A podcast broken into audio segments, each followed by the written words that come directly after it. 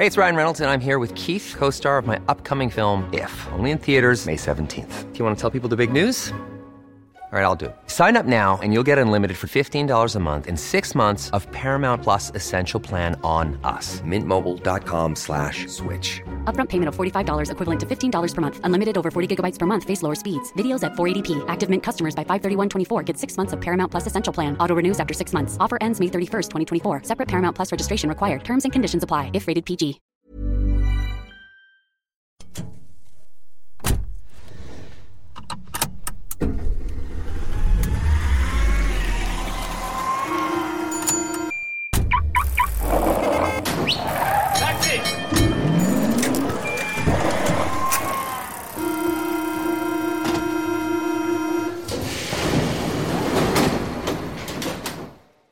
Bonjour, bonjour la commu-qualité, bonjour à tous, bienvenue euh, sur twitch.tv slash de qualité pour eh bien le retour de Commute euh, ici même, votre podcast sur la mobilité. Je suis en compagnie de la fine équipe depuis leur domicile, euh, bien entendu, à noter par celle qui a probablement la qualité d'image la plus incroyable de l'histoire. Je travaille sur une web TV, je n'ai jamais vu ça, c'est fou.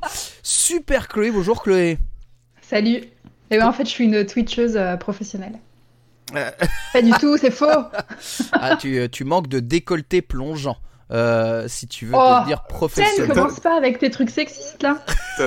Non mais t'as la cam HD mais pas le décolleté plongeant donc ça marche pas tu vois. Je voulais, je voulais toto, je voulais toto trigger dès la première frame. Ça a fonctionné, j'en suis très content. Juste à côté Si, de toi, regarde. merveilleux. C'est les meilleurs tapis de souris ever, ça. Juste à côté de toi, on n'en voit que sa tête et pourtant elle mesure 3 mètres 20. Il s'agit bien sûr de Victor. Bonjour Victor.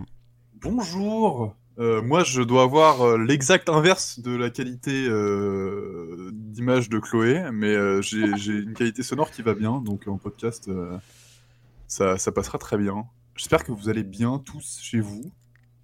Écoute, ça va, ça va plutôt bien, même si euh, je dois bien t'avouer qu'on commence à trouver un tout petit peu le, le temps long. Et c'est vrai que c'est la première fois euh, que certains euh, Calitoteros euh, Tétis nous vous, voient en vrai, mine de rien. Toi peut-être, Ils sont déçus. euh, je ne sais pas s'ils sont Ne déçus soyez pas déçus. ou pas déçus. Ne soyez, pas comment- ne soyez pas déçus, mais oui, nous, nous on ressemble bien à ça. C'est un truc de fou.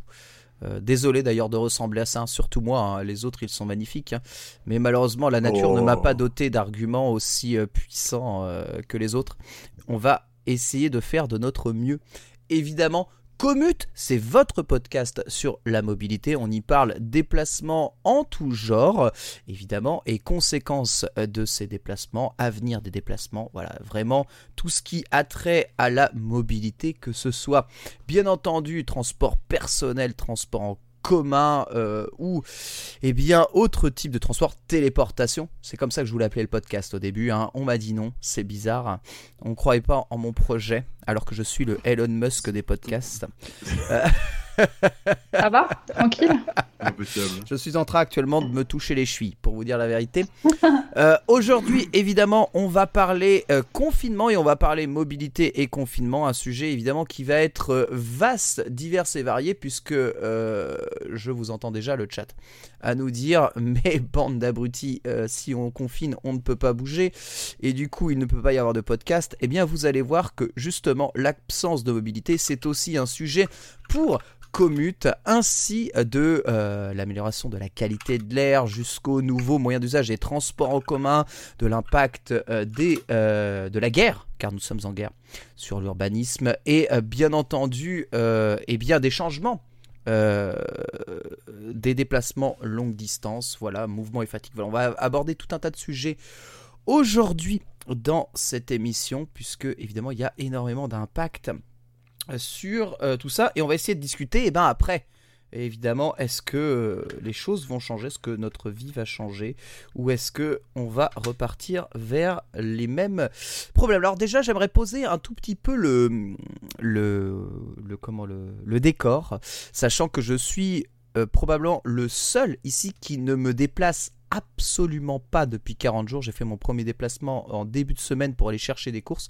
Avant ça, je n'ai absolument pas bougé de chez moi, sauf pour aller faire des courses. Toi, Victor, ça ça. n'est pas, ça n'est pas ton cas. Non, moi je, continue à travailler en présentiel, donc euh, je me déplace euh, quatre fois par semaine pour l'instant, à toute heure du jour et de la nuit. Euh, mais, mais ça va, mes, mes, conditions de travail, moi, sont, ont été adaptées à la situation et du coup je, je prends pas trop de, de, de, risques. Disons que c'est. On est doté en gel désinfectant et en, en lingette et du coup ma mobilité ne me met pas en danger pour l'instant. Je pense, je pense que je prends plus de risques à aller au supermarché qu'à aller bosser.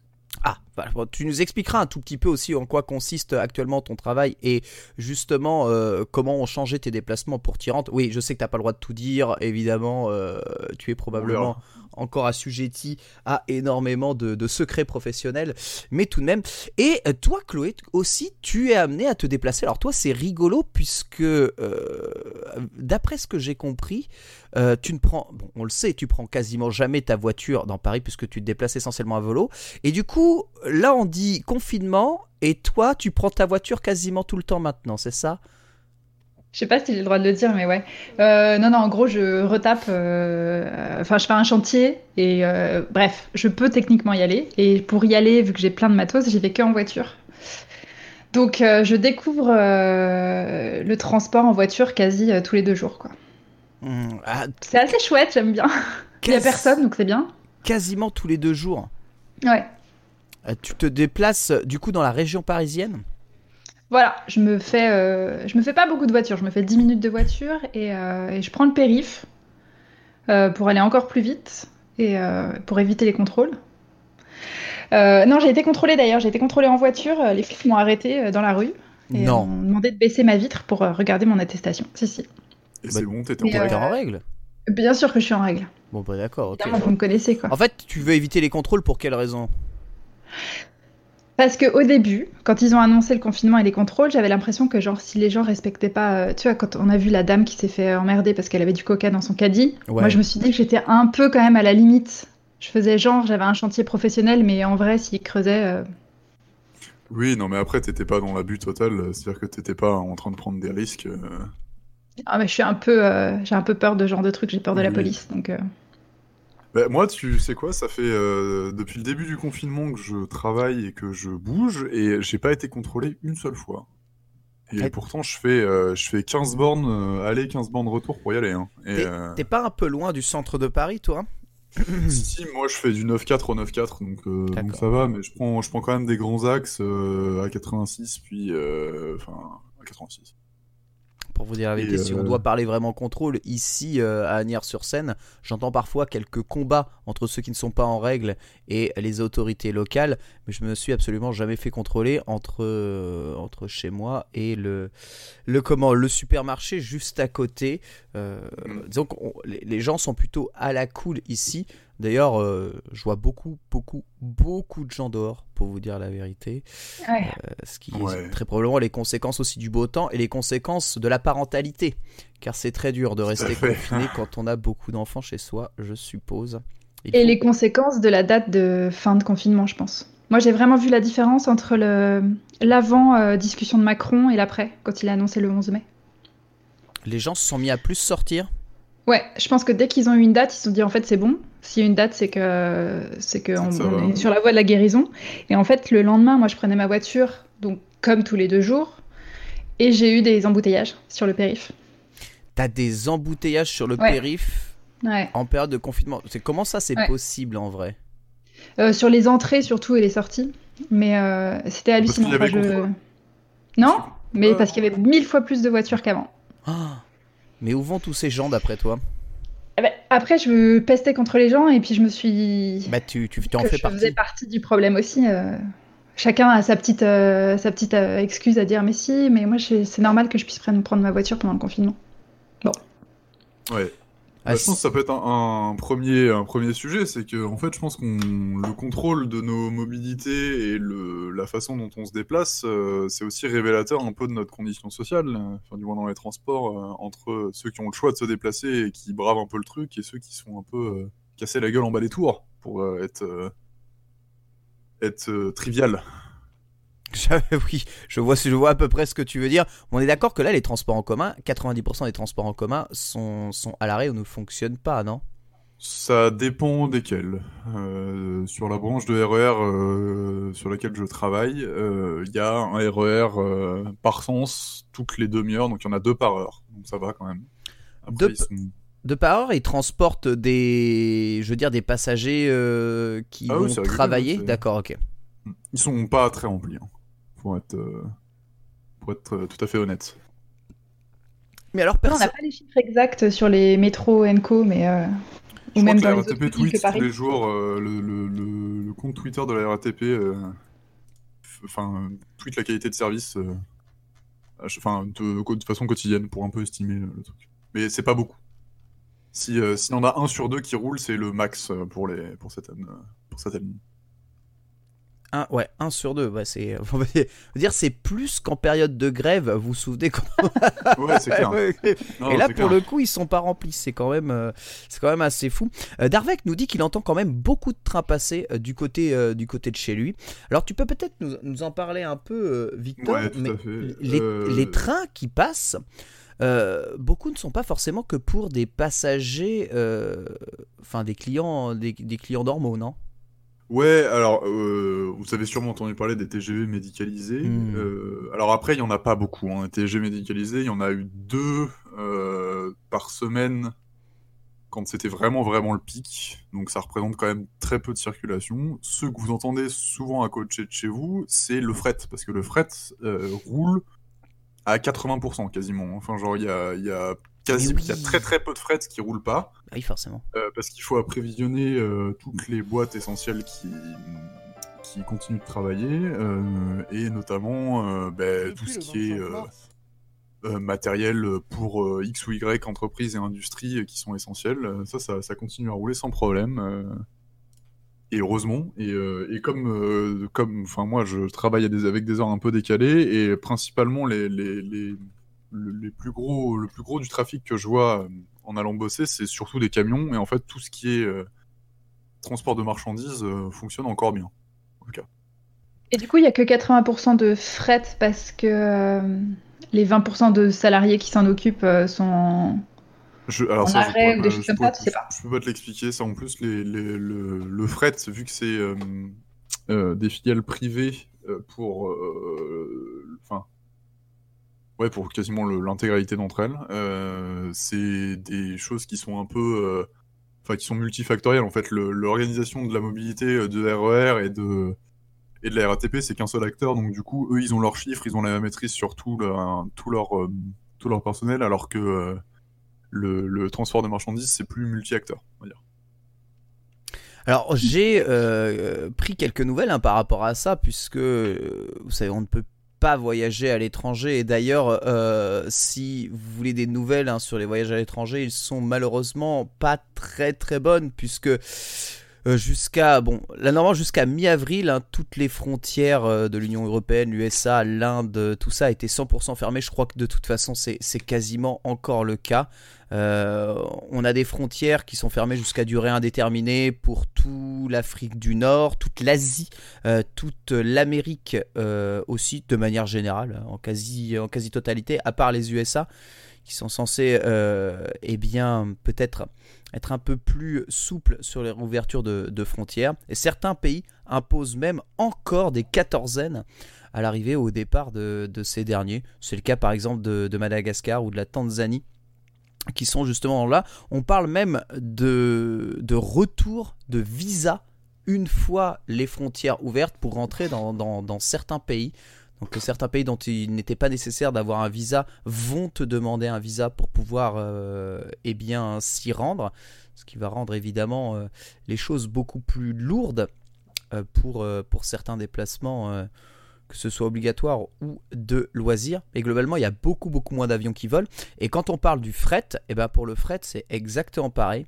Alors les services tels que UPS, FedEx et, les autres continuent de fonctionner. Par contre, ils fonctionnent à... Alors je sais pas ce que...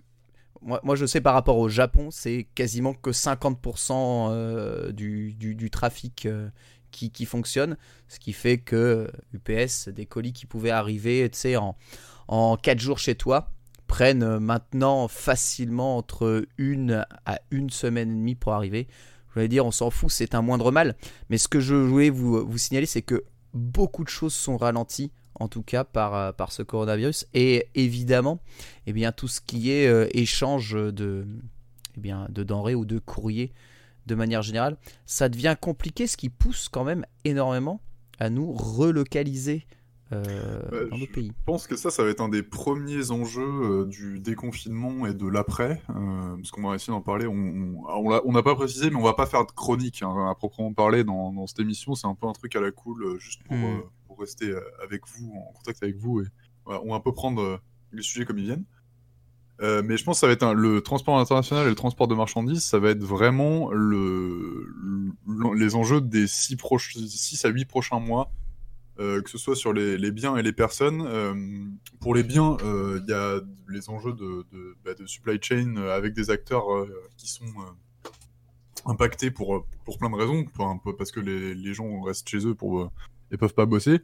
Et aussi parce que euh, quid d'expédier des choses qui sont dans des, dans des zones euh, qui sont infectées avec d'autres. Enfin, tu vois, on va, on va sortir de confinement et l'épidémie est pas au même stade euh, un peu partout. Donc, du coup, je sais pas trop com- comment vous le voyez, vous, le, le, le déconfinement. Surtout, euh, euh, moi je rebondis sur parce que c'est un truc qui m'a beaucoup beaucoup énervé. Je me suis, euh, je me suis beaucoup euh, étalée là-dessus sur les réseaux, euh, sur les, justement les livraisons et sur les commandes, puisque je sais pas si vous avez vu, mais a priori la Poste, il y a, ils, ils sont plus de commandes à gérer que en Oui. pic de période de fête. Oui, Tout. Moi, c'est quelque chose qui m'énerve énormément. Mais euh, donc, du coup, je pense que les gars galèrent déjà avec un sous-effectif, avec des moyens qui sont plus compliqués, comme tu l'expliquais, Victor, sur le fret, les choses comme ça. Et avec quand même euh, une- un nombre de commandes passées beaucoup plus important que la moyenne. Donc, Euh. l'après-confinement, tu as raison, euh, va se poser, puisque les gens ne, ne sont pas arrêtés de, de commander pendant le confinement. Mais il y a beaucoup de retard sur plein de choses. Je vois dans le chat qu'il y a des, chat qu'il y a des gens qui, qui ont des colis en attente un peu partout. Donc comment ça va se passer justement à la reprise avec un, je sais pas, un système même de pas livraison. Comment, comment on peut reprendre en fait Parce que euh, et justement, il y a euh, Hadjan Crapo dans le chat qui euh, qui souligne que la, la lourdeur et la lenteur, elle, c'est pas quelque chose de nécessaire euh, au final. Euh, moi, je pense que oui. Je pense que c'est un, un bon moment pour euh, ralentir les expéditions de trucs euh, un peu euh, à tout va et dans tous les sens. Et euh, ce que tu disais, Ken, c'est que on a besoin de se relocaliser. Ouais. Et que je pense que dans nos économies qui ont, euh, qui ont tanké euh, sévèrement hein, pendant, la, pendant le, le- le- la crise économique euh, qui, qui nous guette et qui est déjà là, hein, euh, je pense que ça va être important de, de, de repenser nos voyages et notre consommation pour soutenir un peu euh, nos, nos commerçants et nos, notre tissu économique local en fait. mais Oui, mais comment tu l'appliques ça? Si les gens n'ont pas réussi à se l'appliquer eux-mêmes pendant le confinement, où clairement le, le- le danger était réel pour, pour eux aussi de manipuler des, des colis qui étaient touchés par potentiellement des gens qui étaient porteurs. Ouais, Je me dis, l'après-confinement va être pire parce qu'en fait, les gens vont se dire, mais on est guéri, donc on s'en fiche, on reprend une vie normale. Et donc on recontinue de, de, de commander plein de choses. euh. je sais pas. Moi, je, je je sais suis pas. assez pessimiste là-dessus, quoi. Moi, je me pose la question de, de gens. euh, je pense que les gens ont aussi compensé le fait de commander plein de trucs. Euh, et mea culpa, moi le premier, le micro dans lequel je parle, je l'ai commandé. Pardon. Mais je commande énormément de choses aussi. hein, tu Mais, sais, il y, a- y y euh, malheureusement des choses dont j'ai besoin qui ne sont pas disponibles juste à côté de, à côté de chez moi, et, et je ne peux pas me déplacer loin pour aller les chercher. Ouais, non, mais donc, donc je les commande. Mais, mais en vrai, enfin, enfin, moi je vois pas où est le mal en fait. C'est très, c'est très bien de, c'est très bien de, de commander et d'acheter des trucs. Enfin, C'est quoi, c'est quoi le mal avec euh, la commande Le Pourquoi mal, que- c'est que le mal, je te l'explique parce que euh, c'est intéressant parce qu'il y a peut-être des gens qui n'ont pas compris pourquoi j'étais énervée là-dessus. Ouais. Le mal, c'est que les livreurs, autant la poste que les livreurs privés, que même tout ce qui est Uber Eats pour de la bouffe et tout, euh, n'ont pas les conditions de sécurité nécessaires à bien travailler. C'est-à-dire qu'on le sait tous, hein, les gars d'Amazon, ils n'avaient pas de gants, ils n'avaient pas de masque, ils n'avaient pas de solution pour se laver les mains et étaient tous parqués dans des, dans des immenses euh, euh, entrepôts. Et il y a eu plusieurs morts dans les ouvriers Amazon. Donc ça veut dire que tu décides sciemment de faire travailler des gens qui n'ont pas la possibilité de dire non à leur employeur, et avec un employeur qui va te dire bah allez-y de toute façon parce qu'on a 1000 commandes donc on est obligé d'y aller. Ouais. Donc c'est ça en fait moi le problème c'est que si t'en as pas besoin, bah, le commande pas en fait et ne met pas quelqu'un en danger. Et je parle d'un point de vue en plus professionnel, puisque moi j'ai Hmm. dû stopper l'activité que je faisais via la poste qui me faisait gagner de l'argent. J'ai décidé avec mes, euh, mes associés d'arrêter euh, d'envoyer des boîtes de jeux parce qu'on voulait pas mettre en danger des gens de la poste qui avaient peut-être d'autres choses à faire que de livrer des boîtes de jeux. Voilà, Alors, voilà où est le problème. Je donc je- j'entends bien et tu as totalement raison bien sûr. Maintenant, pourquoi est-ce que les employés de la Poste ou ceux d'Amazon ne sont pas juste équipés convenablement pour pouvoir travailler dans, dans des conditions Bah, demande à avec, leur employeur. avec le moindre risque possible C'est plutôt ça. Tu vois bien que le gouvernement n'arrive pas à nous filer des masques depuis un mois. Comment Hmm. tu veux qu'une entreprise privée ou même une entreprise nationale comme la Poste puisse avoir accès à des choses que même le gouvernement ne peut pas te promettre? Mais, mais- mais même dans mon casino à côté, ils sont tous équipés de masques, de gants. Toutes les caissières ont maintenant Bah, des de vitres devant le de- devant le truc. Enfin, ils sont ils ont mis la garde hein, quand même euh, de façon assez assez importante. Je suis étonné que qu'à la Poste on travaille encore. C'est encore le service public la Poste, non? Ouais. Euh, je suis étonné quand même qu'on travaille encore dans des conditions comme ça. Enfin, ça me semble ça me semble fou.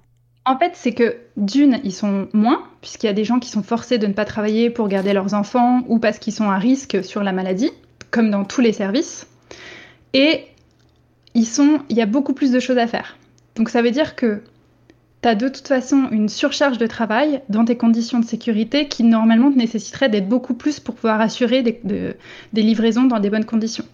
Hmm. Donc en fait, il y a un problème en fait qui n'a pas été réglé et c'est pour ça que les je pense que le bon sens m'a fait faire, m'a fait penser que peut-être pendant cette période particulière, on peut éviter de surconsommer, par exemple.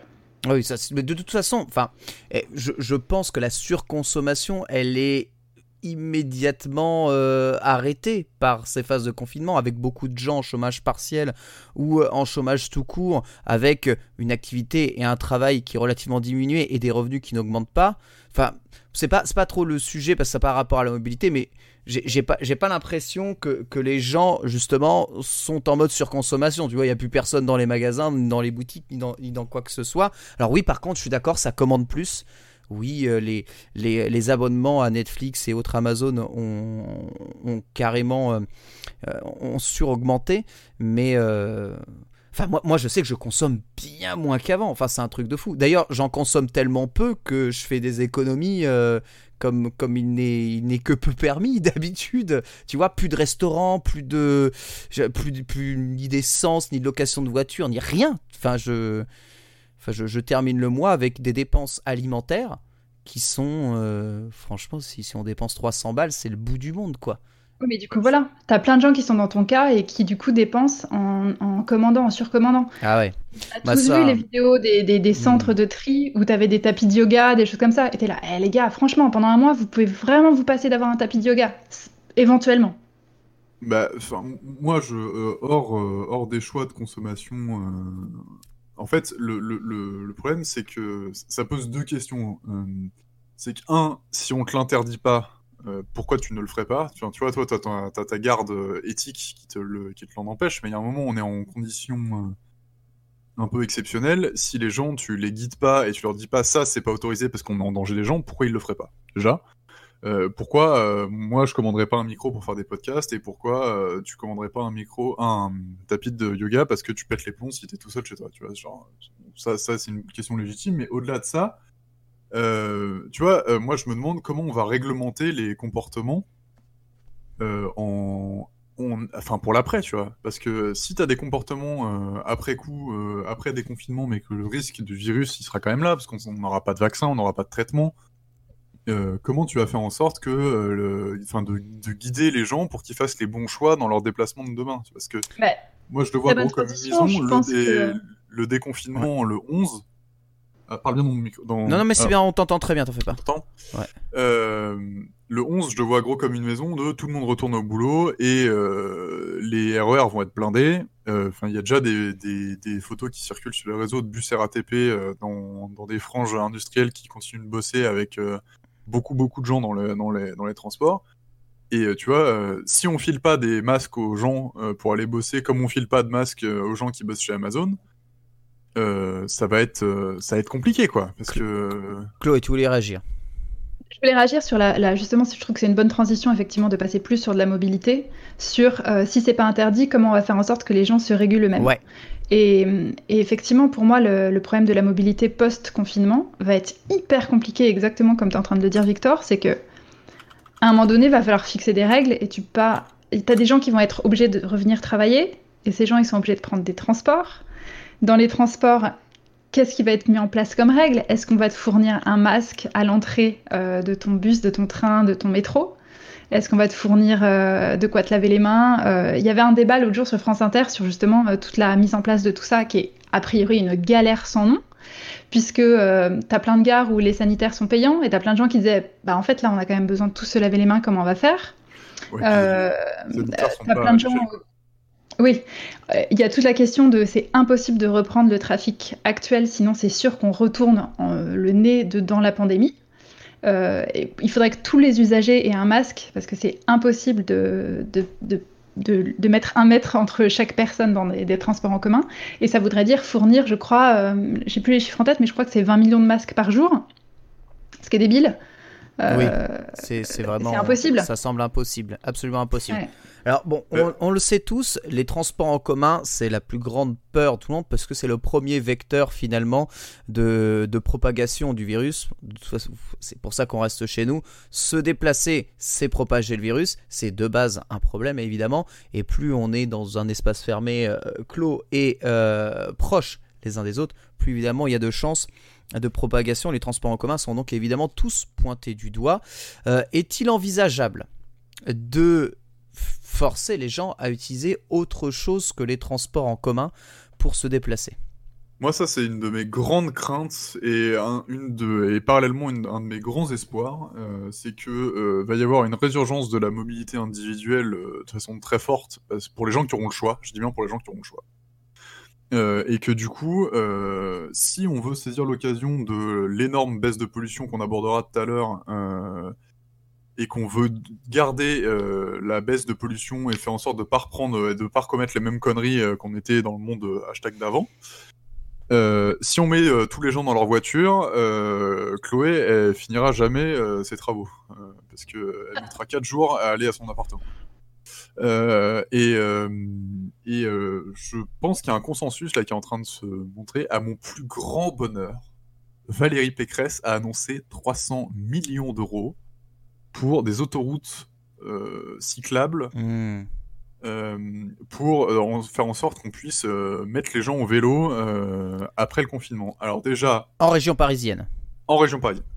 Ouais, mais ça se fait un peu partout dans, dans toute la France. hein. Des aménagements. Si on peut euh, saisir l'opportunité de changer nos, nos centres-villes pour faire en sorte, parce que ils ont dit oui, c'est des mesures temporaires. Euh, on mettra jamais 300 millions pour des mesures temporaires, enfin genre 300 millions d'euros. Euh, le plan vélo, je sais même pas, je sais, j'ai même pas les chiffres du dernier plan vélo, mais je pense que si on atteint le, le dixième de ça, c'est déjà pas mal.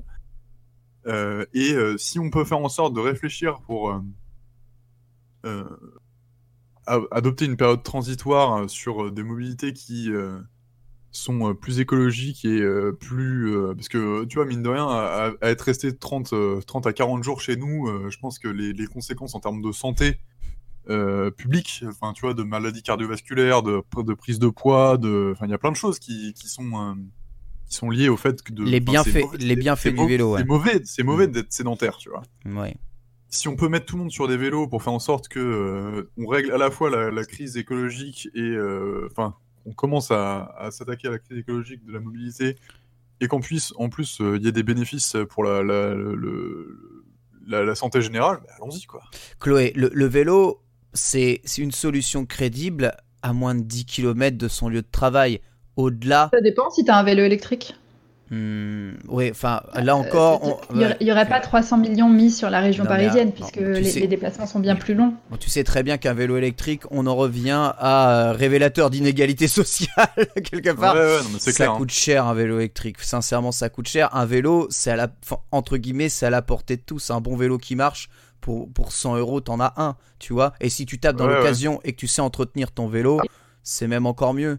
Mais C'est euh, là où ça pose euh, la question de mise à disposition éventuellement de commandes publiques euh, de, de vélos électriques euh, qu'on mettrait à disposition pour ceux qui ont moins de sous, tu vois, par exemple. Euh, Ouais. Plutôt que proposer des aides de 500 balles à des gens qui, euh, de toute façon, ont les moyens de mettre 2000 euros dans un vélo, euh, finançons des vélos euh, qu'on met à disposition à des particuliers. Et euh, tu vois, on peut. Je pense, je pense qu'il y, y, y, a vraiment une Ouais. réflexion à mener sur euh, la mobilité personnelle dans les mois à venir. Quoi. Alors pour Et tout- c'est exactement le principe de Véligo. Encore une fois, on parle de région parisienne, mais, euh, mais Véligo, vous savez, on en avait parlé, c'est le, le, le vélo électrique qui est mis à disposition des gens, location longue durée à 40 euros par mois. Donc je trouve que c'est remboursable en à Ah. 50% par le- l'employeur. Ah, Ouais. que tu débourses 20 euros pour un, un vélo électrique par mois. mais j'avoue, c'est moins cher Oui, que finalement que qu'on passe Navigo. Exactement. Je vois plein de gens dans le chat qui réagissent sur le, la province. Je pense que la province euh, va avoir moins de problèmes de déconfinement parce que les cas de coronavirus sont moins concentrés et qu'en plus, euh, la mobilité euh, en voiture, je pense, c'est assez incontournable et on résoudra pas le problème en trois mois. Enfin, genre, clairement, tu peux pas mettre un coup de, un coup de, baguette magique à 300 millions pour régler le problème. Moi, pour moi, c'est un problème du, lotissement individuel et de la maison, euh, enfin du pavillon de, de, de, de seconde couronne. Mais en- entre guillemets, eux, pour leur santé, euh, enfin voilà, ils ont pas le choix et, tant mieux pour eux qu'ils prennent leur voiture, tu vois. Mais euh, en région parisienne, je pense que, enfin, va y avoir un problème de, d'écoulement assez rapide, tu vois. Si on En peut pas se, En, se- mi- se en reposer milieu urbain de manière générale de toute façon. en milieu urbain Oui, de manière générale, ouais. Ouais. Je vous, je Mais après, rep- c'est vrai que Paris et la région parisienne, c'est le, euh, C'est le foyer, quoi. Le foyer euh, numéro un en France d'épidémie, quoi. Ouais, bah, c'est c'est là où il y a la plus grande concentration de monde. Je vous reparlerai hein, de, de, on va dire, de nos campagnes un peu juste après, puisque ma, ma, ma mère et toute ma famille habitent, euh, habitent en campagne. Et vous allez voir que les problématiques là-bas euh, sont bien, bien différentes. Euh, pour, enfin, pour ce qui est lié à ce confinement et surtout au, déconfinement. Mais là, justement, donc vous parliez un tout petit peu euh, de euh, bah, du, du pari tout vélo quelque part hein, pour faire ça. Je, sais pertinemment que même avec un vélo électrique, si on peut augmenter un peu les distances de, de, comment en vélo par, parcouru, c'est quand même compliqué pour, pour la plupart la plupart des gens. Dès que tu as des gens en banlieue éloignée qui travaillent en plein Paris, c'est eux euh, qui remplissent le plus le RER, tu le sais très bien, euh, Ouais, bien sûr. Victor. Et Mhm. c'est le RER, il est bondé euh, troisième station, tu vois, euh, avant d'arriver même, euh, avant de passer le, le- le- le- le périphérique parisien. Donc c'est c'est des, des problèmes que le vélo ne peut pas vraiment résoudre ça cette euh, Non, non, c'est clair, mais je, pense que là, on touche aussi à un autre, euh, un- une autre vérité, c'est qu'il n'y aura pas une solution miracle, mais comme pour tout, c'est-à-dire qu'on sauvera pas la planète euh, et on sauvera pas la santé des gens avec juste le vélo. Je pense qu'il faudra bien réfléchir à une combinatoire de, de, solutions, et je pense que le premier levier, ça va être le télétravail, parce que, mine de rien, Là, il y a des gens qui sont en télétravail forcé euh, depuis le début du confinement. Alors, je sais que ça concerne pas tout le monde, c'est des emplois qui sont souvent dans le tertiaire et plutôt avec des gens qui ont, enfin, qui ont plus de moyens, c'est vrai. Euh, mais justement, si on peut faire en sorte de réserver les transports et les moyens de transport euh, lourds et individuels à ceux qui en ont vraiment besoin, aka, euh, enfin, du coup, euh, des gens qui ont des, des, des boulots en général euh, plutôt dans l'industrie ou plutôt dans des, dans des, dans des franges, enfin, dans la frange de la société qui est un peu moins payée, et ben ce serait bien que euh, ceux qui ont les moyens de ne pas prendre le RER, et ben on, se bouge, on on se bouge pas le cul justement et qu'on reste chez nous.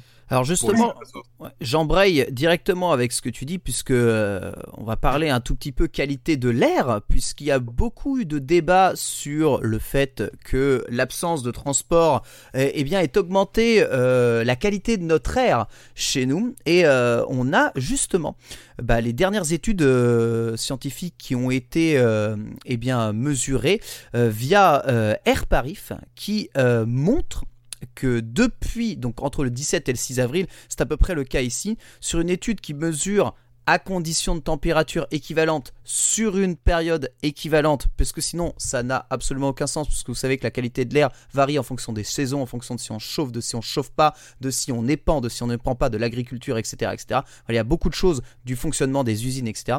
Donc à, euh, à période équivalente, le taux de dioxyde d'azote, donc c'est le polluant euh, local principal hein, émis par le trafic, a baissé de 20 à 35% euh, en, comment, en, région, euh, enfin, en région urbaine de manière générale, Mhm. et euh, jusqu'à 50% le long du trafic. C'est-à-dire que si tu es à côté des voies, tu as jusqu'à moins 50% d'émissions de dioxyde d'azote, qui est un des polluants les plus principaux. Pour tout ce qui est du fameux CO2 dont on vous euh, casse les pieds, je vous rappelle que vous en expirez quand même, donc qui est un gaz à effet de serre, on a moins de 30% de gaz à effet de serre émis euh, sur cette période de, confinement.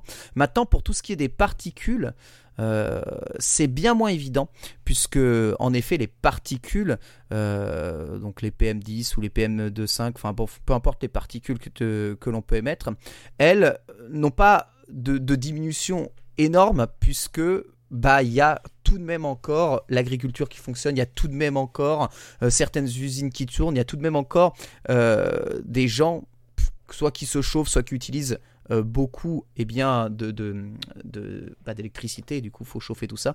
Donc les particules sont quand même euh, émises euh, de façon assez, assez équivalente, mais enfin, le, le- le constat est quand même indéniable. La qualité de l'air, en tout cas le, le- l'effet smog, je sais pas comment on dit, de, de, de brouillard, est très très très largement diminué. Et en effet, euh, le- le- le- l'effet de serre, donc la chaleur générée par euh, la pollution liée au, au dioxyde de carbone, est largement diminuée aussi. Un, des villes sans voiture, des villes sans déplacement avec de l'énergie fossile, oui, ça améliore grandement la qualité de Ah, vie des citoyens. mais- C'est un constat fait et c'est scientifique. Oui, c'est évident. En effet, même si on déplaçait la pollution, si tout le monde roulait qu'avec des vélos ou avec des, voitures qui n'émettent pas directement de gaz à effet de serre ou de particules polluantes, eh bien notre vie serait en effet euh, meilleure. Euh, ça a même sauvé des gens. Enfin, faut savoir que y y a- enfin, c'est super bizarre parce qu'évidemment le coronavirus tue énormément de personnes, mais vous savez qu'à New Delhi, euh, ils estiment que le confinement, enfin les, les images sont hallucinantes, a sauvé la vie d'énormément de gens, pas par rapport au coronavirus, mais uniquement par rapport aux morts liées à la pollution et aux morts engendrées par la pollution euh, de la ville. New Delhi, qui est une des villes les plus polluées euh, du monde, sans compter la pollution sonore, bien sûr, l'audi, évidemment, on peut en parler encore une fois ici. Donc, c'est... Le- L'autre l'autre conséquence indirecte du de la peu de circulation de voitures, c'est les assureurs qui ont communiqué les chiffres. Euh, Il y a eu une baisse euh, du nombre d'accidents considérable et notamment des accidents mortels. Et on voit aussi que euh, on en parlait donc à la fois donc de la pollution sonore et des morts euh, dans notre épisode sur la pollution. Euh, Il y a des conséquences des transports qui sont négatives et que là on voit vraiment baisser parce que euh, les, gens se déplacent moins euh, en voiture, tu vois. Et ça aussi, je pense que c'est des, choses qui peuvent euh, amener à, pousser à réflexion pour la suite, tu vois, de savoir comment on peut réorganiser notre société pour, pour à la fois baisser le nombre de morts liés à la pollution, baisser le, le, les, les externalités négatives des transports, de tout ce qu'on avait déjà, déjà évoqué dans les anciens épisodes. Dans le chat sur les solutions. Et effectivement, euh, il y a le cas dans plusieurs. euh, alors, je ne sais pas si c'est Copa 2 et Adjan Crapo, pardon si je prononce mal, mais qui sont en train de discuter de ça, où, euh, où la solution serait peut-être en fait d'arriver à des solutions de, de décentra- décentralisation. C'est-à-dire que le problème, notamment de Paris, c'est qu'il y a beaucoup de gens en région parisienne qui doivent se rendre en- dans Paris pour, pour travailler, d'où le problème des transports. À Londres, par exemple, qui est une ville beaucoup plus étendue, euh, tu travailles dans ton quartier en général. Tu sors pas vraiment de ton quartier, tu as tes commerçants dans ton quartier. Euh, et là, je sais pas vous, votre expérience du confinement, mais moi, quand je vais faire mes courses, c'est vraiment au bout de la rue. Ouais, et, euh, pareil.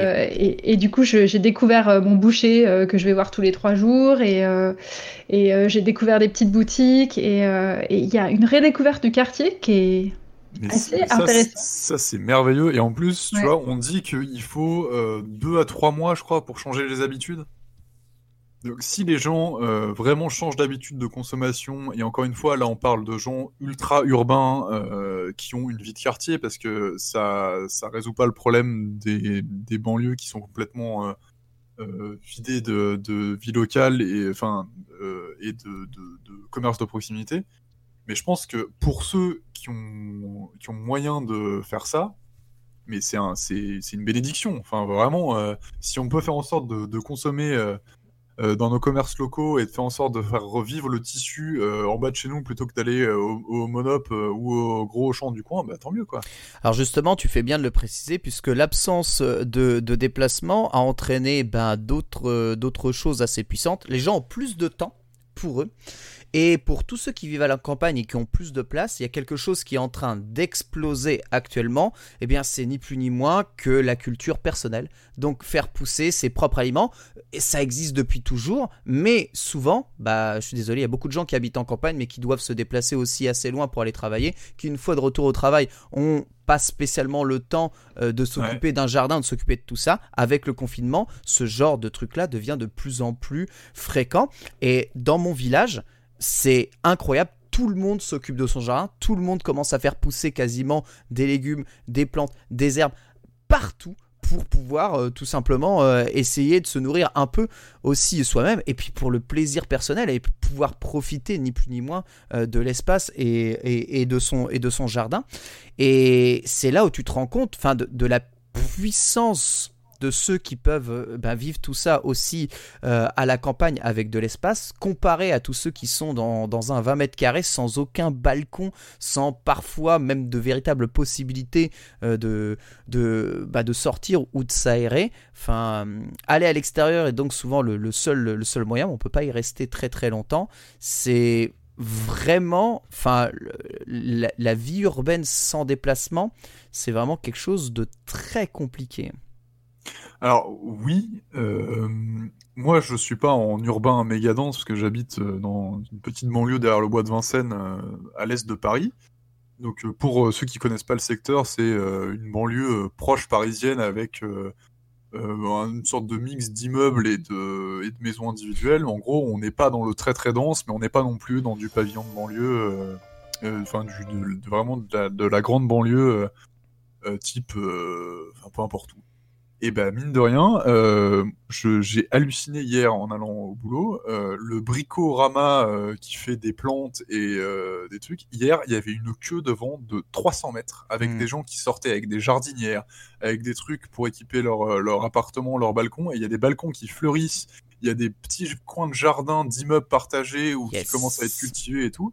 Et si ça, franchement, on peut réussir à miser là-dessus pour alors ça remplacera pas, euh, on s'alimentera pas tous euh, avec, euh, avec nos jardinières de balcon, hein, mais si ça peut un peu diminuer le besoin qu'on a de s'approvisionner sur des légumes qui viennent de loin, mais, mais franchement, mettons tous des sarouels et plantons des carottes, quoi. non, mais dans tous les cas, ce qu'on peut dire, c'est que ça va changer notre vie.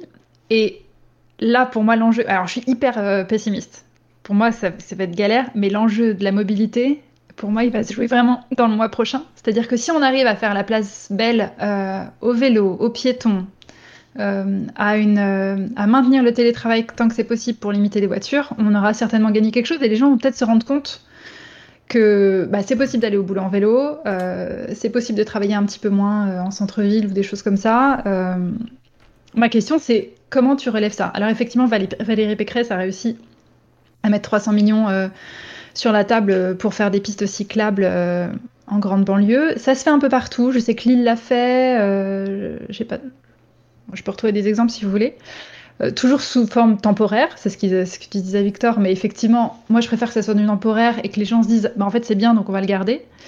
et la question aussi se pose beaucoup du piéton parce qu'on oublie souvent de dire que c'est quand même le, le moyen de se déplacer numéro un et que si on veut respecter, respecter quand même un certain des gestes barrières, des choses comme ça, euh, tu peux pas en fait mettre tous les gens sur des trottoirs euh, avec la taille des trottoirs actuels. Donc pour moi, il y a un vrai truc à jouer de dire en fait la place de la voiture va diminuer de 50%. Euh, on va tout pousser, on va mettre des vélos, on va mettre des trottoirs de 4 mètres, et, et, et ça serait peut-être ça la solution, quoi. Moi, je suis pour, hein, sincèrement, mais bon, je sais pas si tout le monde serait très, très, très euh, chaud pour, ce genre de choses-là, et je sais pas si vraiment ça, ça, on peut aller vers ça. Moi, je prends juste exemple, euh, bah, du coup, la grande grève qui, euh, qui a marqué un tout petit peu ce, ce début de l'année, où les gens devaient aussi s'organiser. Vous souvenez, dans Commute, on avait dit, de- grâce à la grande grève, beaucoup de gens se rendent compte, mais bon sang, mais je peux aller au taf à pied, en fait, c'est formidable. Non mais, mais alors si Euh. on peut capitaliser sur le mouvement qui était déjà engagé là-dessus, parce que moi Mais ça a été du constat empirique très simple, c'est le nombre de gens qu'il y a sur la, oui. la rue de Rivoli, mais, mais incroyable, tu vois. Mais oui Si en plus tu peux faire ça après le confinement, tout le monde avec son vélo, en plus c'est la saison qui est parfaite, parce que là on était en pleine grève, c'était l'hiver dégueulasse et tout le monde était sur C'est vrai. C'est vrai. Là, tu mets ça avec le temps qu'on a actuellement et la baisse de pollution. Si tout le monde peut se rendre compte que c'est un putain de kiff d'aller bosser, parce que moi, mine de rien, euh, ça fait, pour ma petite histoire personnelle, ça fait deux jours que euh, je- vais au boulot en vélo. Alors moi, je fais 15 bornes, mais je suis plutôt du côté. euh, je fais du vélo à côté et je me déplace pas que. Enfin, je fais pas que ça que pour me déplacer. Mais à quel point ça a été bénéfique pour mon équilibre personnel et pour mon bonheur, juste de dire, je fais une activité physique pour aller bosser mais c'est fantastique, tu vois. Genre, euh, plutôt que passer deux heures à faire du sport à côté, à faire du cardio, là, si en plus tu peux combiner ton commute et euh, ton quart d'heure de sport, mais génial, tu vois. Après, ça pose plein d'autres questions d'adapter les lieux de travail euh, avec une douche, avec quoi changer, machin. Mais si on peut vraiment capitaliser là-dessus pour dire, allez, on maintient tout ce qu'on peut à domicile en télétravail pendant qu'on transforme les entreprises et les petits trucs pour pour adapter euh, les comportements de tout le monde, ce serait génial, tu vois. Après, bon, la- euh, ouais, l'absence de transport en commun et euh, bon, on l'a vu, c'est des bêta tests qui sont super sympas, mais on a vu Ouais. aussi ce qui s'est passé. Beaucoup de gens seuls dans leur 4x4, euh, à- dans à beaucoup de voitures, beaucoup de bouchons. Enfin, ça a été l'enfer aussi pour énormément de monde qui, je le rappelle, ne peuvent pas forcément euh, prendre euh, eh bien le vélo pour se rendre au, au travail. Donc c'est on- sait de toute façon que ça ne peut pas se faire sans une interdiction de sans, Ah non, sans- sans une clair. interdiction une restriction voilà de de, de de prendre sa voiture c'est obligatoire c'est obligatoire C'est ce que c'est ce qui est souligné dans le chat, notamment par euh, The Biker, euh, qui a un nom euh, très déplacement. euh, c'est que les gens sont bêtes et que, enfin, les gens sont bêtes. Le mouvement de foule et le comportement collectif de certaines personnes qui sont très visibles peut être vraiment contre euh, ce qui devrait être fait et que sans intervention du public, sans intervention de la puissance publique et sans guide du gouvernement, des villes et sans aide de eux, ben en fait tu peux pas tu peux pas dire euh, aux gens euh, en deux mois genre en mode super vous avez passé 30 jours chez vous maintenant revends ta bagnole et c'est bon le problème est réglé. Enfin, ça clairement je pense qu'il faut se poser des questions et il faut aussi donner les moyens enfin donner les moyens aux personnes d'être responsables et vraiment brider les comportements qui sont toxiques tu vois toi Chloé Ça tu- va être compliqué. tu, tu Moi, je suis hyper pessimiste. oui tu Moi, j'ai envie de croire. J'ai vraiment Pourquoi envie de croire, mais parce que je vois les gens, je vois que les gens ils font nimp en fait. Et pour vous dire, euh, quand je prenais ma voiture là pendant le confinement, euh, ce qui m'a choqué et j'ai remarqué ça un petit peu partout et dans le chat tout à l'heure, quelqu'un le disait, je crois, c'est que les gens font n'importe quoi en voiture parce qu'il y a moins de monde. Et j'ai vu mais des gens mais faire du 150 sur le périph, euh, bah, griller tous les feux rouges. Parce qu'en vrai, tu vois, bah oui, t'as quatre voitures donc ça change de d'habitude, hein, t'as pas d'embouteillage. Mais du coup, il y a une espèce de liberté où les gens se disent bah bon quoi. après je, plaide, je plaide coupable voilà, je bon, plaide coupable à- sincèrement- à, 4h du matin sur la 86 merci j'ai un peu poussé c'est vrai une fois C'est ce que j'allais Et- dire. Prends la voiture une seule fois à 4h du matin en région parisienne et c'est pareil. J'ai jamais vu quelqu'un s'arrêter au feu. J'ai jamais vu quelqu'un respecter les limitations. Mais- Non mais là déjà, je vous parlais pas de 4 heures du matin, je vous parlais en journée. Je sais, je Ouais, sais. ouais. Mais c'est C'est un juste, truc qui est c'est juste qu'en temps normal, Oui. il y a qu'à 4h du matin où il y a aussi peu de mouvement. Je veux dire, t'enlèves le trafic, c'est pas l'heure qui compte, c'est t'enlèves le trafic. Oui, les gens se comportent comme ça. Oui, mais sauf que là, t'es en journée avec des gens qui sont dans la rue. Non, il y a- il y, a aussi le, C'est-à-dire que le- les gens, ils sont cons, le en fait que non non, il y a aussi le fait qu'il n'y a plus le bâton euh, et moi le premier, je roule un peu au-dessus de la limitation de vitesse parce que les flics ils ont autre chose à faire que de contrôler en ce moment. Et c'est vrai, c'est vrai, je plaide coupable, je roule pas à 90, voilà, mais en même On temps. sait qui pourra se regarder dans le miroir ce soir. Voilà, faut- Mais moi, non, euh, écoute, Pas vous écoute, moi, euh, je, je suis travailleur essentiel, madame. La France compte sur moi. Si vous, écoutez, Voilà. si vous écoutez le précédent épisode de Commute, je vous, vous explique justement comment euh, la conduite économique euh, et le respect des limitations de vitesse m'ont permis de faire des économies. Bon, je vous assure, ça m'a jamais permis de faire autant d'économies que de ne plus prendre ma voiture, de ne plus en avoir. non, mais c'est clair. Parce hein. que ça, c'est une source, c'est une source d'économie incroyable. Et, euh, et je pense que, je pense que je ne pourrai jamais revenir en arrière. Mais le, le fait est que, euh, le fait est qu'il va falloir imposer des choses aux gens. Parce que oui, tu as non, raison, clair. Chloé. Les gens, les gens ne pourront pas respecter, respecter tout ça. Euh, Il y a un moment, il faut forcer. Et ensuite, après, les gens s'habituent. Maintenant, dès que tu forces un peu en France, tu sais très bien que la grogne, la grogne arrive, que chaque cas sont particuliers et que nous sommes peut-être pas assez représentatifs, nous, de, bah, de, la, diversité des cas qu'il peut y avoir aussi en France. Et c'est normal. Sinon, la solution est très simple, c'est d'aller vivre en campagne. Et généralement, il n'y a pas trop de soucis euh, avec tout ça. Mais oui, le fait est que, pour le moment, il va le, tra- le- nos travail, nos, nos travaux, je sais pas. Enfin, notre travail n'est pas à campagne. Et Après, moi, Ouais. le seul truc optimiste que j'ai, c'est que je me dis que les gens se sont rendus compte de quand même des certains bienfaits que ça nous a apporté. On parlait de la pollution, de la pollution sonore. c'est fou. Euh, moi, je le vois, euh, je suis dans une rue piétonne, enfin pas une rue piétonne, une rue pavée. Euh, D'habitude, on peut limite pas ouvrir les fenêtres, quoi. Là, il n'y a pas de voiture, donc du coup, on entend les oiseaux, les trucs comme Ah, ça. et ça, je suis incroyable. déprimée à l'idée que ça change parce que je suis là, putain, mais c'est génial en fait. Et il y avait un article sur euh, que je vous mettrai euh, quelque part sur justement toutes les, les infractions à la route à cause des voitures euh, qui font n'importe quoi parce que soi-disant il n'y a personne. Euh, et du coup, les, la mairie de Montpellier est en train de réfléchir à transformer carrément euh, euh, la façon dont euh, les routes sont euh, bloquées dans la ville. C'est-à-dire que bah, il va peut-être falloir mettre des ralentisseurs de 50 cm de haut. il va peut-être falloir réfléchir un petit peu tout ça différemment pour dire bah on n'a pas complètement envie de perdre cette qualité de vie qu'on a gagnée en l'espace d'un mois et demi quoi. Bah, surtout que je pense qu'on a eu le temps de s'y habituer, tu vois. C'est que Ouais. le truc, c'est que vu que ça a duré assez longtemps, c'est pas genre ouais ouais on fait pas de voiture le dimanche, tu vois. Ce qui était le cas de- des expériences qui traînaient. Là, c'est genre en gros, il y a pas de bagnole pendant pendant euh, je sais pas 40-50 jours qu'on va être confiné. Mais euh, putain, si les gens se rendent pas compte que c'est l'enfer au bout de 15 jours quand tu auras retourné dans la rue, je pense que clairement, euh, enfin du moins sur les élections municipales, il reste le deuxième tour de la mairie de Paris. Oui, on est d'accord. Le deuxième, le D'accord. deuxième tour, le deuxième tour a toujours pas été joué. On est d'accord. Donc c'est toujours, Non, mais toujours Anne Hidalgo qui est maire de Paris. Oui. Oui. Mais, Ok. mais, mais je pense, je pense sincèrement qu'elle, euh, enfin, qu'elle le reste. Elle a un boulevard devant elle euh, avec euh, avec ça, tu vois. Enfin, du moins, c'est peut-être mon. Je vois peut-être ce qui m'arrange aussi euh, dans ma tête, hein, donc. euh, euh, mais euh, mais si si clairement ça ouvre pas la- les yeux euh, d'une certaine partie de la population euh, sur les sur ces conséquences-là, je. Enfin, je, je vois pas Enfin- comment on peut faire autrement, tu vois. Moi, il y, a un con- il y a un constat qui est très très clair, c'est qu'en tout cas, une des, un des facteurs le plus stoppant à prendre son vélo, c'est la peur de l'automobile. Je le sais très bien. Ouais. C'est avoir peur de se faire renverser par une voiture. C'est terrifiant de prendre le vélo. Sincèrement, si t'es pas balisé, que t'as pas des routes, euh, des pistes cyclables partout, c'est ultra terrifiant.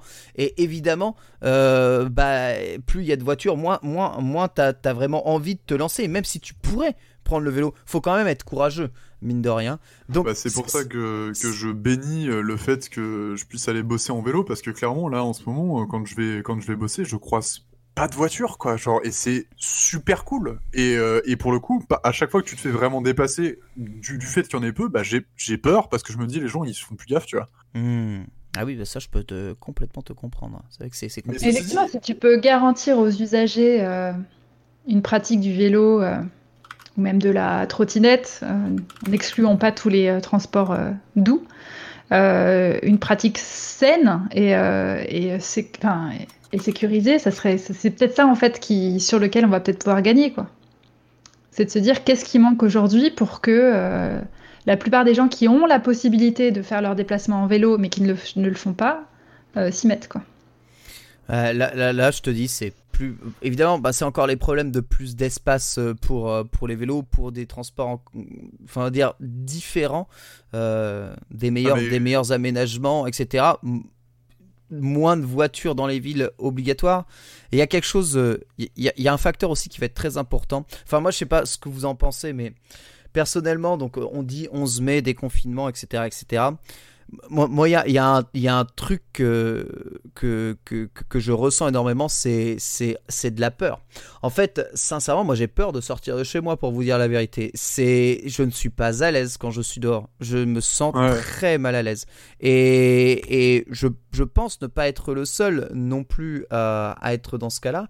Et, euh, et c'est ce qui me fait dire que peut-être qu'à la fin donc, des confinements, ça va pas être le le comment le la razzia ou, la folie dans les studios absolument absolument partout qui aura quand même forcément ne serait-ce que par instinct de conservation eh bien une certaine prudence de, de, la part des gens. Et c'est peut-être de cette prudence dont on peut servir pour essayer de, de, de faire évoluer nos déplacements euh, un peu plus progressivement peut-être un peu plus dans la douceur en y allant petit à petit et en, essayant d'imposer des, déplacements plus souples euh, et plus propres, hein, soit dit en passant, à, ceux qui le peuvent. Et surtout, j'écoutais euh, justement l'émission sur euh, la reprise et les transports en commun. Le vrai problème aussi, c'est qu'on a tous les mêmes horaires de boulot.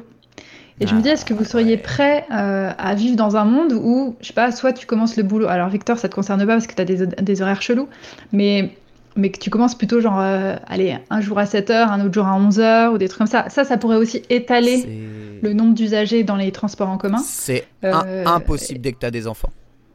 Impossible dès que tu as des enfants. Ouais, mais le faire aussi. Euh, en fait, ça a été fait pour des facs, je crois, où ils ont dit en fait, on va décaler les, les heures de, hmm. début de cours pour éviter que tout le monde prenne le métro en même temps, tout le monde prenne les bus en même temps.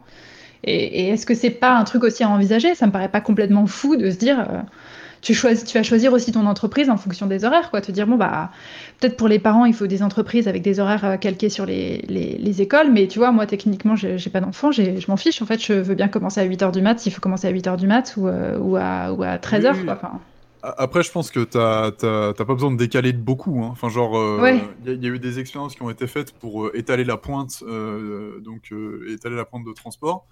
Aujourd'hui, euh, enfin, l'immense majorité des entreprises commencent entre 8 et 9 heures. Euh, si tu fais euh, des entreprises, tu vois, genre en gros, tu mets un calendrier, enfin même pas un calendrier, ça peut pas, forcément tourner, mais genre en gros, t'étales les entreprises en fonction de leur numéro ou de leur adresse ou je sais pas quoi, tous les quarts d'heure, le début de, des, le début de l'heure de travail, et ben c'est c'est vachement plus simple, tu vois, d'étaler le truc parce que surtout que mmh on va pas se mentir, à part euh, si t'es euh, dans une, euh, enfin si tu bosses à la chaîne dans une industrie avec des avec des horaires qui sont hyper calés ou comme moi qui a des boulots où t'as des remises de service, c'est-à-dire que t'as une continuité, tu peux jamais t'arrêter.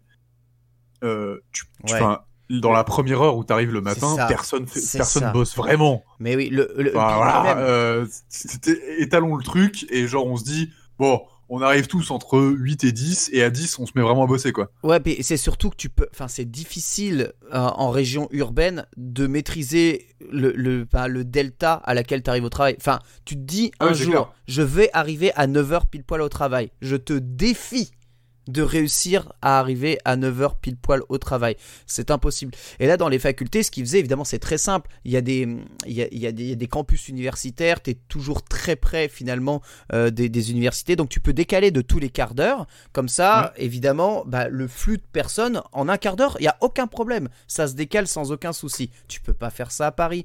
Euh, entre quelqu'un qui commence à 9h à 9h15, tu vas avoir le mec de 9h qui peut arriver à 9h30, le mec de 9h15 qui peut arriver à 9h, en fonction de oui, ce un malaise passager ou pas sur les transports. Je suis complètement d'accord avec vous et j'ai des gens qui me soutiennent dans le chat. Merci Josh Dredd. C'est que des horaires fixes, euh, il y a beaucoup beaucoup de boulot qui doivent respecter des horaires fixes. C'est-à-dire que si on te dit de venir d'être là à 9h, bah t'arrives à 9h. Donc ton delta de, de, transport, tu peux très bien le gérer en fait. T'arrives plus tôt. Euh, ah, Franchement, t'arrives plus tôt. à 5 minutes près.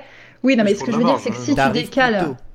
Oui, mais t'as pas un, pas, pas un, un delta de, de 15 à 20 minutes tu sais très bien, à moins que tu aies un problème de transport, bah, tu sais très bien que si tu dois si tu dois arriver à 9h au boulot, bah, tu arrives à 9h au boulot. Et si on te dit, bah, maintenant, euh, ça va commencer à 10h pour euh, étaler le.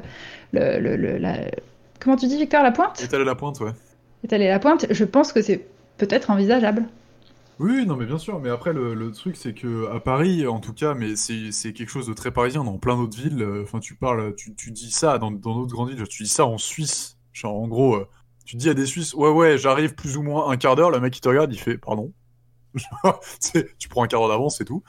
à Paris, il y a une espèce de tolérance qui est, de- dire, euh, euh, vu la complexité des transports et vu comment on vit tous euh, à 300 à l'heure dans, les, dans, les, dans les métiers où tu as besoin de te déplacer, et où tu as plein de réunions et de machin, et on sait qu'il y a plein d'aléas, il y a une tolérance qui est de dire, bon, bah, t'arrives pas à la minute près, c'est pas grave. N'empêche que, enfin, si tu, si tu fixes le, le- les horaires d'arrivée à un quart d'heure, enfin, tu vois, même si c'est plus ou moins un quart d'heure, mais que tu dilues ça sur 3 heures plutôt que de dire tout le monde commence entre 8 heures et euh, 9 heures, je pense que euh, tu peux t'en sortir, enfin, tu peux un peu résoudre le problème, même si ce sera pas miraculeux. Tu peux, tu, tu peux Oh, un moi- peu diluer la, la solution. Ah oui, c'est un cercle vertueux, l'idée. c'est-à-dire que si Hmm. tu étales la pointe, tu vas avoir moins de, de problèmes dans les transports. Donc du coup, les gens qui vont pouvoir avoir un, un delta euh, beaucoup plus précis. Ouais, ouais. Je, c'est vrai, c'est vrai, j'avais pas pensé à ça, mais c'est vrai, vous avez raison. Vous avez complètement raison. Euh, c'est quelque chose qui pourrait, pourrait tester. Un quart d'heure me semble trop court, enfin comme ça à Oui. vue de nez. Mais euh, une petite demi-heure. Après, bon, c'est vrai, dans, le chat, ça citait, il y a beaucoup de gens qui ont des enfants qui font des horaires décalés, qui, euh, qui, qui se débrouillent. Mais c'est vrai que nos horaires de travail sont quand même un tout petit peu calés en fonction des horaires des écoles. On va quand même pas se le oui. mentir, euh, que c'est très pratique de, de mettre les enfants à 8h au, ta- au, travail pour aller à 9h au travail. À 8h à l'école, pardon, ça, pour aller à c'est 9h au 8h- travail. 8h30, 8h45, c'est adapté. Bah oui. Encore une fois, tu, vois, tu, tu peux faire en sorte que. Euh, déjà, la mobilité des enfants, c'est un autre sujet en post-confinement. Euh, mais euh, Ah mais oui. clairement, je pense que tu pas de solution miracle. Mais si tu fais en sorte que. parce que déjà, euh, je- pense que. J'aimerais bien savoir statistiquement le nombre de personnes que ça. Que ça euh, concerne juste de devoir emmener des enfants à l'école. Je pense que tu vois, sur la, la, la frange euh, 18, euh, alors on va dire, même si à 18 ans c'est pas commun d'avoir des enfants, mais genre entre 25 et 40 ans, d'avoir de- d'avoir à s'occuper régulièrement des enfants, euh, je pense que ça concerne pas une majorité de la population, surtout en zone urbaine où t'as des moyens, euh, t'as des moyens alternatifs, tu vois. Hmm, c'est vrai que nous, on n'a pas d'enfants ici, mais euh, je ne sais pas si je me retourne vers le chat. Je ne connais absolument pas le, le pourcentage de, de foyers possédant des enfants, pour vous dire Ouais. la vérité. Mais Bah, euh, Après, euh, les enfants, moi, de mon expérience de feu enfant, euh, je prenais les transports en commun pour aller à l'école. pareil. Ouais, mais mo- moi j'y allais, moi j'y allais à pied parce que j'avais le luxe Ouais. d'habiter à moins de, de 20 minutes de la maison et, et enfin de mon école et que j'étais en province. Mais euh, on dit quels moyens alternatifs? Bah, les, les moyens alternatifs, ce serait que des enfants puissent euh, prendre les transports en commun. Enfin, genre, au Japon, euh, les, les enfants prennent le métro et euh, y a- ça pose absolument aucun problème. Oui. Et à Paris, que vois là, souvent des dans écoliers dans le, dans le de- métro. de- Après, le- avec le déconfinement, justement, tu as beaucoup de- de- de- d'enfants et d'étudiants qui utilisaient les transports en commun avant. Et, euh, et, euh, je pense que les parents seront pas méga chauds à l'idée d'envoyer leurs gamins dans, dans le métro, quoi. Ah bah oui, oui, là clairement, euh, clairement. Bon, déjà, oui, il y, a- il y a les problèmes liés à, à- au virus, mais de base, même en dehors des problématiques du virus, c'est, c'est malheureusement, statistiquement parlant, c'est, c'est quand même assez dangereux en France de laisser un enfant euh, bah, seul Oui, oui, oui, euh, euh, faire un déplacement. Au Japon, bah ça l'est pas. Je, je- écoute, je sais pas pourquoi c'est comme ça. C'est, c'est un cas à part. C'est le pays le plus sûr du monde. Euh, en, Fran- en France, je sais pas s'il y a beaucoup de parents qui se prennent. Je sais qu'il y en a. Il y a des enfants qui prennent euh, le, le métro euh, seul pour Après, ça aller. dépend des tranches d'âge, c'est sûr. hein, c'est sûr. Mais euh, bah ouais, enfin. Après, moi, je pense que si j'étais présidente de la, de la mobilité en France, Ah, avec beaucoup, beaucoup d'argent. Parce que je vois dans le chat qu'on discute beaucoup et c'est vrai qu'il n'y a pas beaucoup de solutions qui sont trouvées. On parle des solutions, mais on, on est un peu pessimiste. Mais je pense que là, c'est vraiment le moment de rebattre les cartes. Et, et de penser toute la mobilité en accord avec nos, nos nouvelles vies de post- d'après confi- de- d'après confinement, puisque on va changer de vie, il faut se le dire. Et, euh, et là, par exemple, je prends l'ex- l'exemple de, de transport d'enfants. Il y a quelqu'un dans le chat qui dit que lui, quand il était petit, ou elle, euh, il prenait des bus qui étaient organisés par les écoles. Effectivement, euh, moi, ma sœur est instite Pareil. et il y a un bus scolaire qui est géré par l'école et qui va chercher tous les enfants dans tous les petits villages, un peu partout. Ça. Est-ce qu'on pourrait pas revenir à une idée aussi de se dire, bah, dans la ville, t'enlèves les Mmh. voitures. Tu prends que euh, des transports professionnels, euh, par exemple pour tout ce qui est artisan, des choses comme ça, qui aient le droit d'avoir accès, qui est des taxis-camions. Par exemple, si tu as besoin de, de transporter des trucs lourds, eh ben, tu as des taxis-camions avec un mec qui va t'aider à les soulever, qui est des transports dédiés aux enfants et aux, et aux étudiants, euh, Ouais, qui est des mais- transports dédiés au personnel médical ou des choses comme ça. Pourquoi ça pourrait pas être de rebattre complètement les cartes, quoi? Euh, c'est clair, de- de- dédier une rame de métro entre, euh, Oui, 8 voilà. heures, euh, enfin, entre 7h30 et 9h30, euh, à une rame réservée aux enfants, tu vois, Mm. avec euh, des gens qui protègent, euh, avec... tu vois, mais, mais en même temps, euh, on dit euh, dans le chat, euh, ça fait une heure d'émission, on n'a pas trouvé de solution. Si on avait des solutions en une heure, croyez-moi que je ne serais pas ici, je serais à l'Elysée. Hein. Euh, parce que si j'avais vraiment des solutions, euh, enfin, moi je pense que dans en Alors- toute humilité, on lance des pistes de réflexion, mais moi je Personnellement, je suis je, désolé. sais rien, tu vois. Je suis désolé, des solutions, des solutions à quoi? Il y a, on a, Nous, on n'a pas de problème. on n'a pas à trouver Oui, de solution à des problèmes qu'on n'a pas. Nous, on vous expose aussi les faits et ce vers quoi on pourrait aller. Euh, voilà, et ce évidemment qu'on espère vers quoi on, on pourra aller. C'est surtout ça aussi un peu pour vous montrer à quel point les choses peuvent changer d'un point de vue euh, de nos déplacements suite aux événements qui, se passent. C'est réel, les choses vont pouvoir changer. Alors évidemment, il y a toujours le pessimisme parce que on en a vécu des situations, les choses pouvaient changer en France et au final, rien ne, rien ne change euh, vraiment. Hein. Il suffit de voir comment on en a chié pour arrêter les régimes spéciaux, c'est pas Victor Euh, Salaud. Non, non, non, mais. euh, Non, mais du coup, est-ce que ça serait pas l'occasion? On est dans une situation tellement inédite que tu dis aux gens écoutez, c'est ça ou vous mourrez tous. Donc, Voilà, arrêtez de nous faire chier avec votre voiture, c'est vrai. on coupe les routes, Le, le début on de la dédie dictature. ça à. Oui, mais une dictature sympa.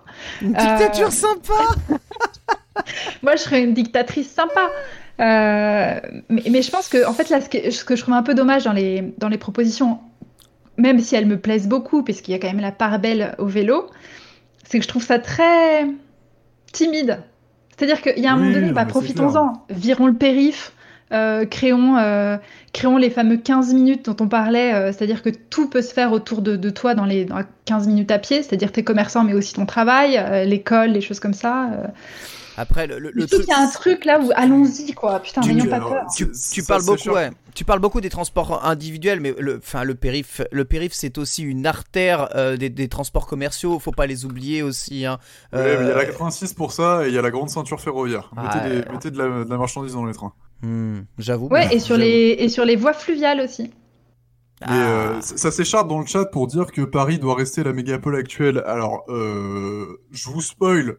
Déjà que c'est compliqué de maintenir une piste cyclable euh, à l'heure bonne- actuelle avec ouais, en 300 bon millions de, Paris, de Valérie Pécresse. Si vous voulez décentrer la région parisienne vers Lyon, Marseille, Bordeaux et les autres villes de France, c'est une politique d'urbanisme à 75 ans. hein. Enfin là, euh, c'est, c'est, on n'est pas tout à fait sur le même degré de choses. Alors oui, c'est vrai, euh, il y a une grande partie des problèmes qui datent, enfin qui sont liés à la concentration et à la politique d'urbanisme, mais en même temps, c'est des choses qui ont été mises en place euh, depuis les années 50. Enfin, 50, 2020. Voilà, euh, ça, va être, ça va être chaud patate de résoudre ce problème-là, quoi. En vrai, Non, ouais, Vas-y. vas-y, Chloé. Non, d'accord. non, je réagis juste dans le chat sur la mégalopole Paris. Ouais. Effectivement, on est toujours très centré Paris, mais parce qu'en fait, le- la France a un problème de centralisation. C'est-à-dire que c'est là où tout se fait. C'est-à-dire que par exemple, si tu veux bosser dans la culture euh, ou dans la télé, par exemple, c'est un peu compliqué de t'installer euh, en Auvergne. Euh, et, et je me dis justement, là, on est en train de se dire qu'on a été confiné, on a dû vivre avec ça sans pouvoir se déplacer, parce que là, on parle des petits déplacements, mais il faut aussi parler de, euh, de prendre le train sur 3-4 heures, l'avion, les choses comme ça. La réflexion, elle va au-delà juste de, de- Là, on parle de Paris, mais pour moi, si on arrive à justement éclater Paris, ça, ça se répercutera... répercute- oh, parler. Répercutera. répercutera sur, euh, sur le reste de la France et se dire qu'il n'y a peut-être pas besoin de centraliser autant. Et parce que de voir que Paris, quand on est bloqué comme ça, ça bloque le reste de la France, c'est un peu problématique aussi. Ouais, Je suis assez d'accord. euh, je suis assez d'accord avec ça. Moi, je pense qu'on peut y aller justement progressivement à tâtons en utilisant. Bah, c'est vrai qu'on a on a tout arrêté quasiment du jour au lendemain. Euh, ici, que ce soit tous les transports, les déplacements, boum, on s'est tous retrouvés chez nous. Et grâce à ça, donc on a pu le voir dans ce, dans ce podcast, on a fait des constats, beaucoup de choses se sont améliorées. Qui dit amélioration de la qualité de l'air impacte aussi la qualité de vie euh, des gens. Bien sûr, c'est pas agréable de rester, de rester chez nous et beaucoup troqueraient bien de la qualité de vie contre le fait de pouvoir aller se balader dans un parc. Je ne vous le, concède, mais euh, en y allant progressivement et en voyant peut-être petit à petit ce qui peut fonctionner ce qui ne qui pourrait ne pas bloquer tout Paris, mais qui permettrait quand même des déplacements relativement fluides, c'est le moment. Vous avez raison de tester des choses. C'est le Ah moment. ouais, non, mais clair. Moi, moi, j'aime beaucoup l'idée du, du- du- du- de, de- de comment. On a, on a déjà le réseau de transport en commun à Paris, il est déjà là. Euh, pourquoi pas en réserver une partie pour des tâches spécifiques? Le, le- le déplacement des enfants, moi je trouve c'est une super idée. Pourquoi, pourquoi on n'a pas de bus qui transporte parfois les enfants ou de rames de métro spécialisées pour les enfants? À une heure fixe ou aller à, à deux, à deux créneaux horaires dans, dans la matinée C'est quelque chose qui pourrait être aménageable à l'intérieur des métros. Oui, ça c'est que- quelque chose qui est faisable. Euh, pareil, même si on a encore plus de distance à faire, favoriser euh, plus euh, les déplacements vélo, interdire ni plus ni moins que la voiture à l'intérieur de Paris. Je suis sûr que ça ne pose aucun problème d'interdire la voiture à l'intérieur de Paris. De toute façon, faire un déplacement Paris dans Paris en voiture, ça ne sert à rien. Donc, bon, Non, non, mais clair, en plus, ce que tu dis, c'est qu'on a changé tellement, tellement brutalement les choses que de dire euh, oui, oui, c'est pas possible de changer nos habitudes avec l'écologie et tout, c'est que quand on se rend compte qu'il y a une urgence mortelle à court terme, on est capable de tout arrêter et de faire en sorte de dire bon, ah, on- ça Un suffit mois. les conneries là, voilà. ça suffit les conneries, on est en train de se poser euh, pour savoir comment on va faire pour vivre euh, demain. Mais en même temps, les enfants, enfin les, les- les décideurs politiques, l'état de crise sanitaire et de crise écologique, euh, ça va se répéter. hein. Là, on est qu'au début, et, euh, d'ici à 2030, vu la trajectoire dans laquelle on est passé, va falloir qu'on s'arrête plus qu'un mois. hein. Et ça dit personne ne travaille, je suis désolé, c'est faux. Beaucoup de gens travaillent. Euh, j'en suis, j'en suis moi-même la preuve. Je travaille, je travaille même plus qu'avant, pour vous dire la vérité. Et beaucoup de gens se sont trouvés d'ailleurs des vocations télétravail. Beaucoup d'entreprises ont découvert qu'en fait, elles pouvaient fonctionner, mais même beaucoup mieux en télétravail. Ah. Et c'est un truc de, de fou. Alors, attention, hein, je fais pas de ces cas-là une généralité. Bien sûr, euh, c'est sûr que euh, c'est pas le cas de tout le monde. Mais euh, certaines entreprises se rendent compte qu'elles peuvent aussi décongestionner leurs locaux, décongestionner leurs bureaux Euh, en, en laissant des gens en télétravail plus longtemps et que ça fonctionne. Tellement de métiers tiennent aujourd'hui à l'internet, euh, au réseau de communication, à des choses qui sont de plus en plus partout. Je veux dire, il y a VDSL dans, ma, dans mon village de 500 habitants, quoi, avec 40 mégas. C'est-à-dire, avec ça, tu peux faire du stream euh, en 1080 euh, Full HD, alors que on est dans le trou du cul du monde. C'est possible de, c'est possible de, Ah non, de mais- travailler plus aussi, soit à domicile, soit de façon délocalisée, pas forcément à domicile, de façon délocalisée. Voilà. Donc- c'est clair, enfin, tu regardes, moi, mon ancien, mon ancien taf, je faisais de la gestion de projet et je faisais du conseil euh, pour des grands acteurs du transport euh, dans une boîte privée. Euh, et euh, résultat est que je passais, euh, je pense, au moins deux à trois fois par semaine euh, une demi-journée ailleurs que dans Paris, juste pour aller voir les clients et pour faire des réunions euh, de trois heures en présentiel avec des gens. Et du coup, on faisait parfois euh, le trajet avec trois ou quatre personnes, faire Paris-Lille, Paris-Rouen, Paris-Strasbourg. Pour, enfin, moi, j'avais une collègue qui faisait de l'aller-retour Paris-Strasbourg tous les vendredis pendant six mois. Genre, vous pouvez pas faire ça avec une webcam. Et, euh, là, on se rend compte que, bah, déjà, un, il y a la moitié des réunions, on peut s'en passer, et que en plus, euh, on peut se faire, euh, on peut très très bien travailler avec des équipes à distance. On se voit une fois dans le mois en présentiel, parce que c'est vrai qu'une réunion en présentiel, c'est pas la même un- chose. Ouais, c'est important. Mais euh, il y a un moment, euh, si on a des vrais problèmes de transport, de congestion, et que c'est fou tous ces gens qui, à qui on a dit mais c'est impossible, on peut pas faire ça sans se voir, et bah tu leur rajoutes un virus et ils font on va faire ça par téléphone. hein. Alors, Bah, c'est que c'est que c'était pas essentiel. Enfin, il y a un moment. Évidemment, on ne parle pas de tous les, commerces de proximité euh, et évidemment de tout le milieu de la restauration, qui est un milieu absolument euh, essentiel, même fondamental, qui eux ne peuvent fonctionner autrement que sur leur, lieu physique de travail. Mais vous savez, tout le bâtiment, euh, tout comment tout, ce qui était beaucoup plus industriel, évidemment, c'est beaucoup plus euh, compliqué, mais euh, enfin très bien, il n'y a aucun problème. euh, Enfin, pour ces métiers-là, il n'y a pas de souci. Tout ce que je dis, c'est qu'à partir du moment où il y a des possibilités de télétravail, bah, ce, confinement a peut-être fait dé- découvert à pas mal d'entreprises qu'on peut l'appliquer plus souvent et que même pour certaines, c'est limite, bénéfique sur, sur euh, pas forcément la productivité, mais sur le sur comment sur le, le bien-être de, de, de ses employés. Enfin, imaginez, enfin, tous ceux qui se tapent deux heures de transport aller-retour tous les jours, euh, Ah oui. tu supprimes ça une à deux fois par semaine. Et tu te mets bien. C'est déjà appliqué dans mon entreprise d'ailleurs depuis, euh, depuis pas mal de temps. C'est quelque chose qu'on a négocié. Il me semble que la loi le permet. Mais là, c'est une occasion d'appliquer ça encore plus. Et, et petit à petit, hein, si tu réduis ne serait-ce que 20% des déplacements des gens, c'est 20%. C'est-à-dire que deux jours par semaine, euh, des gens qui ne se déplacent pas pour aller au travail. Mais imaginez l'impact sur le, Ah, le- mais le carrément, trafic. C'est énorme.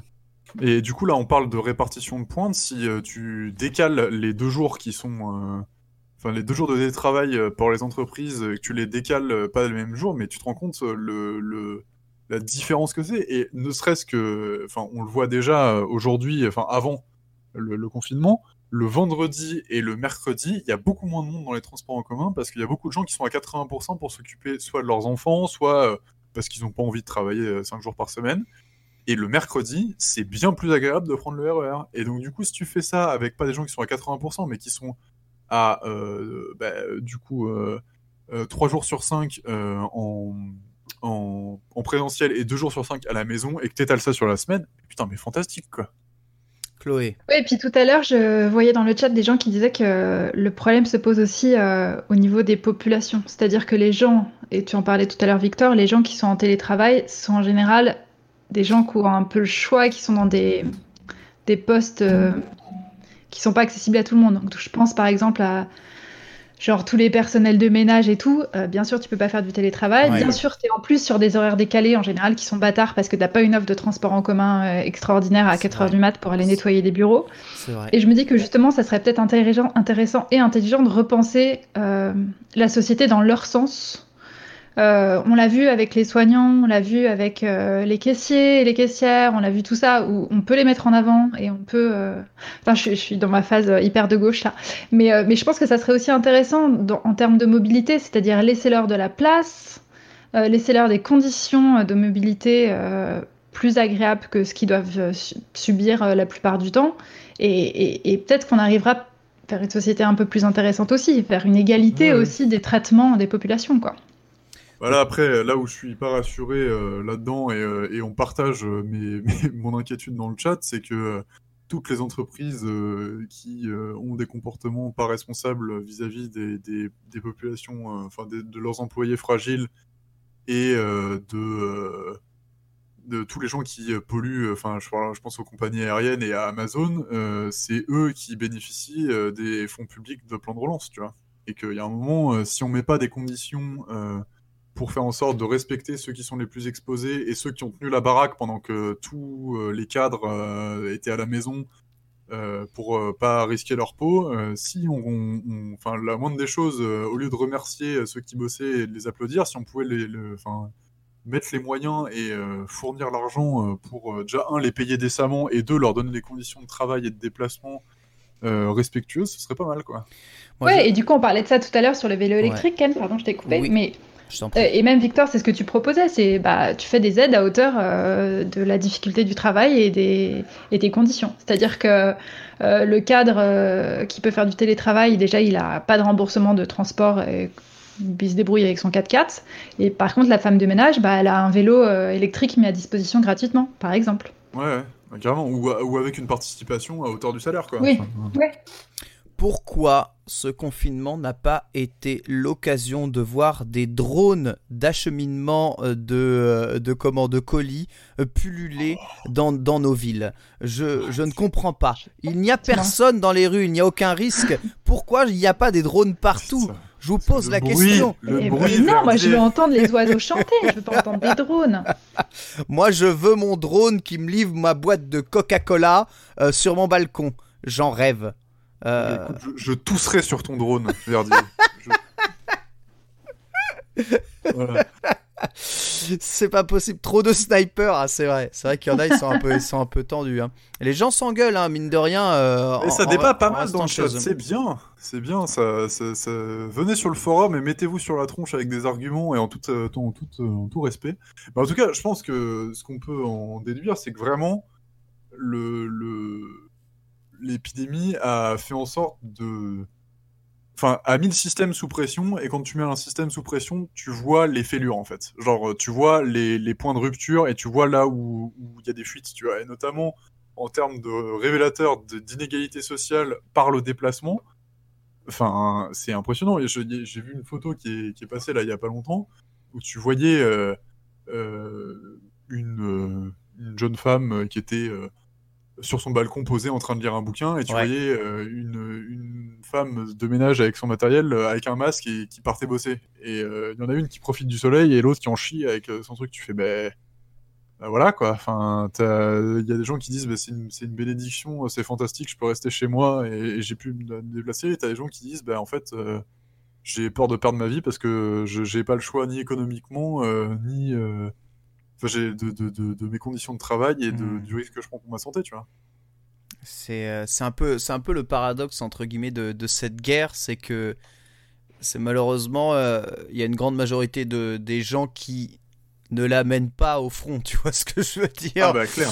Et, euh, et c'est vrai que même si bah, la peur se fait ressentir, beaucoup de choses sont, sont quand même un peu pris après l'Algère.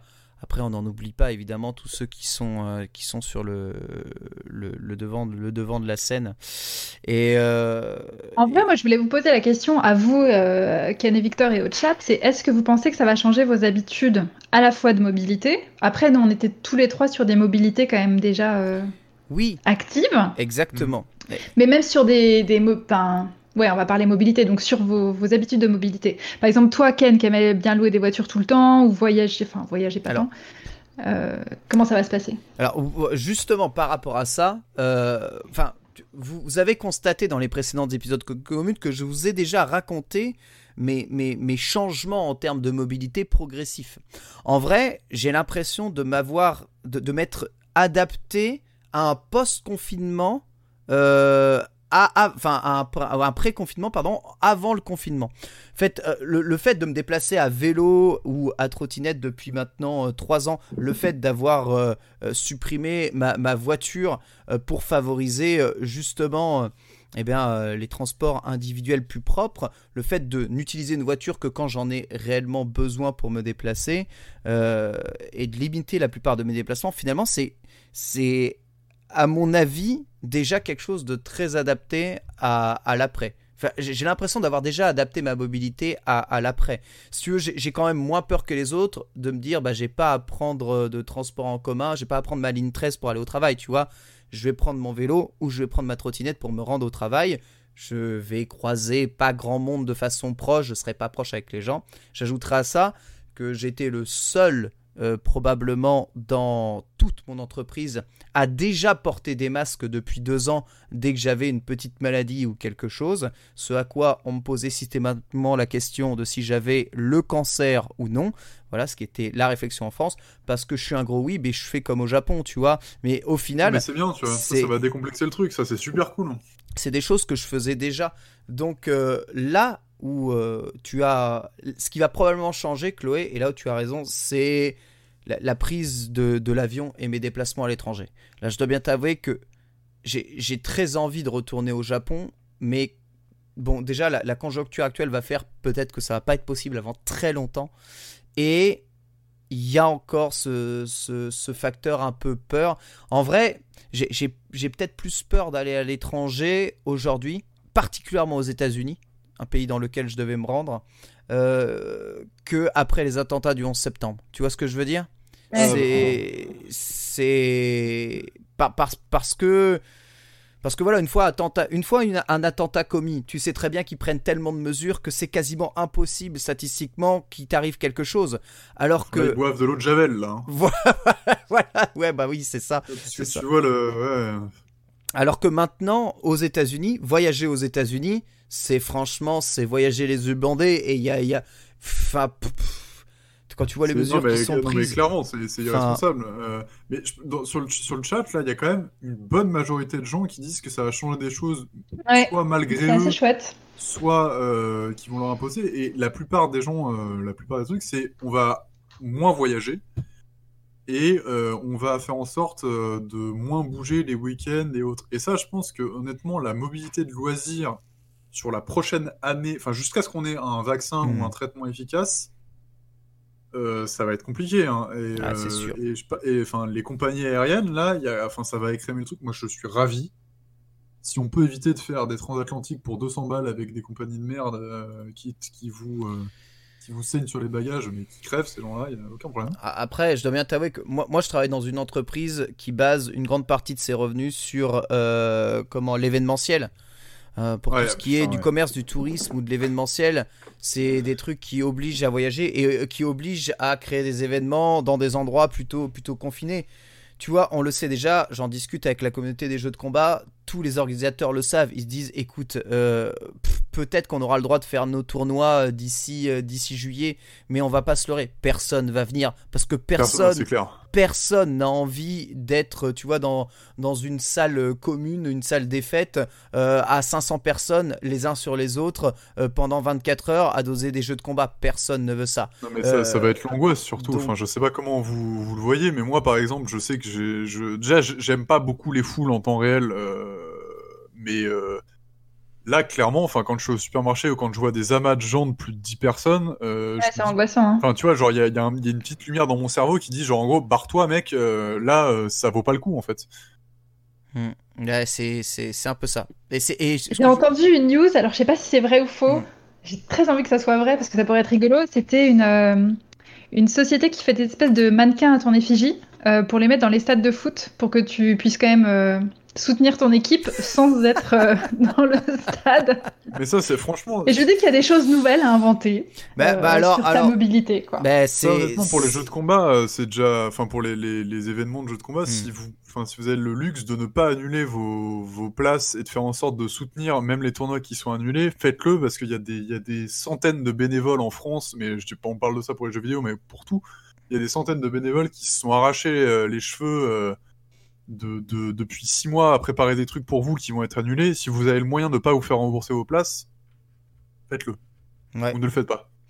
Il y a, y a évidemment ça, et puis bon, on parlera, mais euh, peut-être la, la mobilité virtuelle va devenir quelque chose de plus en plus répandu. Aujourd'hui, on est peut-être nombreux ici sur Twitch à... Vous êtes dans notre salon, sachez-le, vous vous êtes déplacés dans notre salon pour venir nous, re- nous regarder, et le salon de Chloé est fort charmant, hein, d'ailleurs. hein. C'est- À bas le patriarcat. tu, dis, tu dis ça, mais moi, je, je, dans mes, dans mes conflits intérieurs et ma dissonance cognitive, je- j'aime beaucoup la course automobile, dont la Formule 1, qui est un sport très polluant. Ouais. Et là, actuellement, sur Twitch, il y a deux des jeunes pilotes euh, sur la grille de cette année qui sont en train de streamer depuis chez eux, et du coup, qui sont en train de se, enfin, qui sont en train vraiment de mettre en avant le sport automobile virtuel. Ah ouais, Et honnêtement, c'est fou, tu vois, genre euh, ça peut être un renouveau du truc. euh, genre si on peut faire des événements avec des vraies courses, mais sans des vraies voitures qui polluent pas, mais c'est dingue, tu vois, genre. Ah, euh, j'avoue. Mais même pour la culture, vous parlez. Enfin, moi, je parle un petit peu de ce qui me concerne le plus, mais euh, tous les musées qui ont mis à disposition euh, des visites virtuelles. euh, c'est- c'est- finalement, il y a pas mal de trucs positifs à ce confinement, on peut le dire, quoi. pas mal Ouais. de trucs positifs, mais vous me l'accordez, enfin, c'est c'est des trucs qui ne vont, qui vont dans le sens, on va- enfin, qui vont dans un sens magnifique, parce que c'est très société, c'est très partage, c'est très, euh, c'est très le communisme, hein, quelque part. Par contre, Oui. rien, rien va dans le sens du capitalisme, tu vois, ce monde dans ah ben, lequel... non, mais en fait, monde dans lequel fou, on vit, tu vois. c'est- Bah. Ce qui est fou, c'est dès qu'il y a un problème de, de santé et qu'il y a des vies en cause, tous les gens sont de gauche, tu vois. Genre, euh, Même aux États-Unis, les t'as vu Et même les entreprises, ils sont là, genre, ouais, ouais, si vous pouviez nous filer des sous, là, C'est l'État vrai. c'est de la merde, mais quand on quand on n'arrive plus à payer les factures, si vous pouviez nous envoyer un peu de vos impôts. Et euh, pareil, comme dit dans le chat, Attends, évidemment, bon, tu, tu- Chloé. tu- c'est Euh, J'ai oublié ce que je voulais dire, donc euh, rebondissons Pardon, sur le chat. Désolé. Comme l'a dit, comme l'a dit euh, évidemment le chat, les inégalités sociales sont d'autant plus marquées et on le voit dans nos déplacements et on le voit dans ce confinement que justement on est tous, chez nous.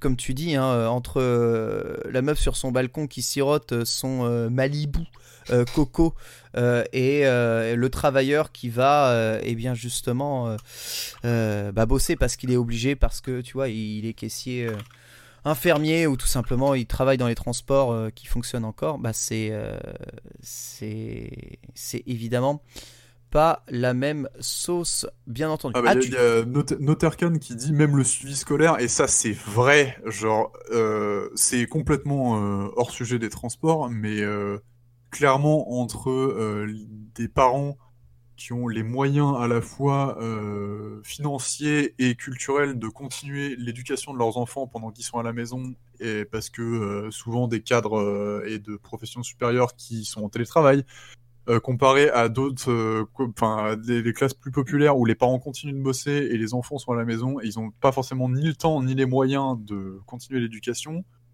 Le décrochage, déjà que c'est c'est compliqué en temps normal, mais alors là, le décrochage entre les couches de la population, ça va être terrible. Alors, Chloé, as-tu retrouvé euh, ton propos?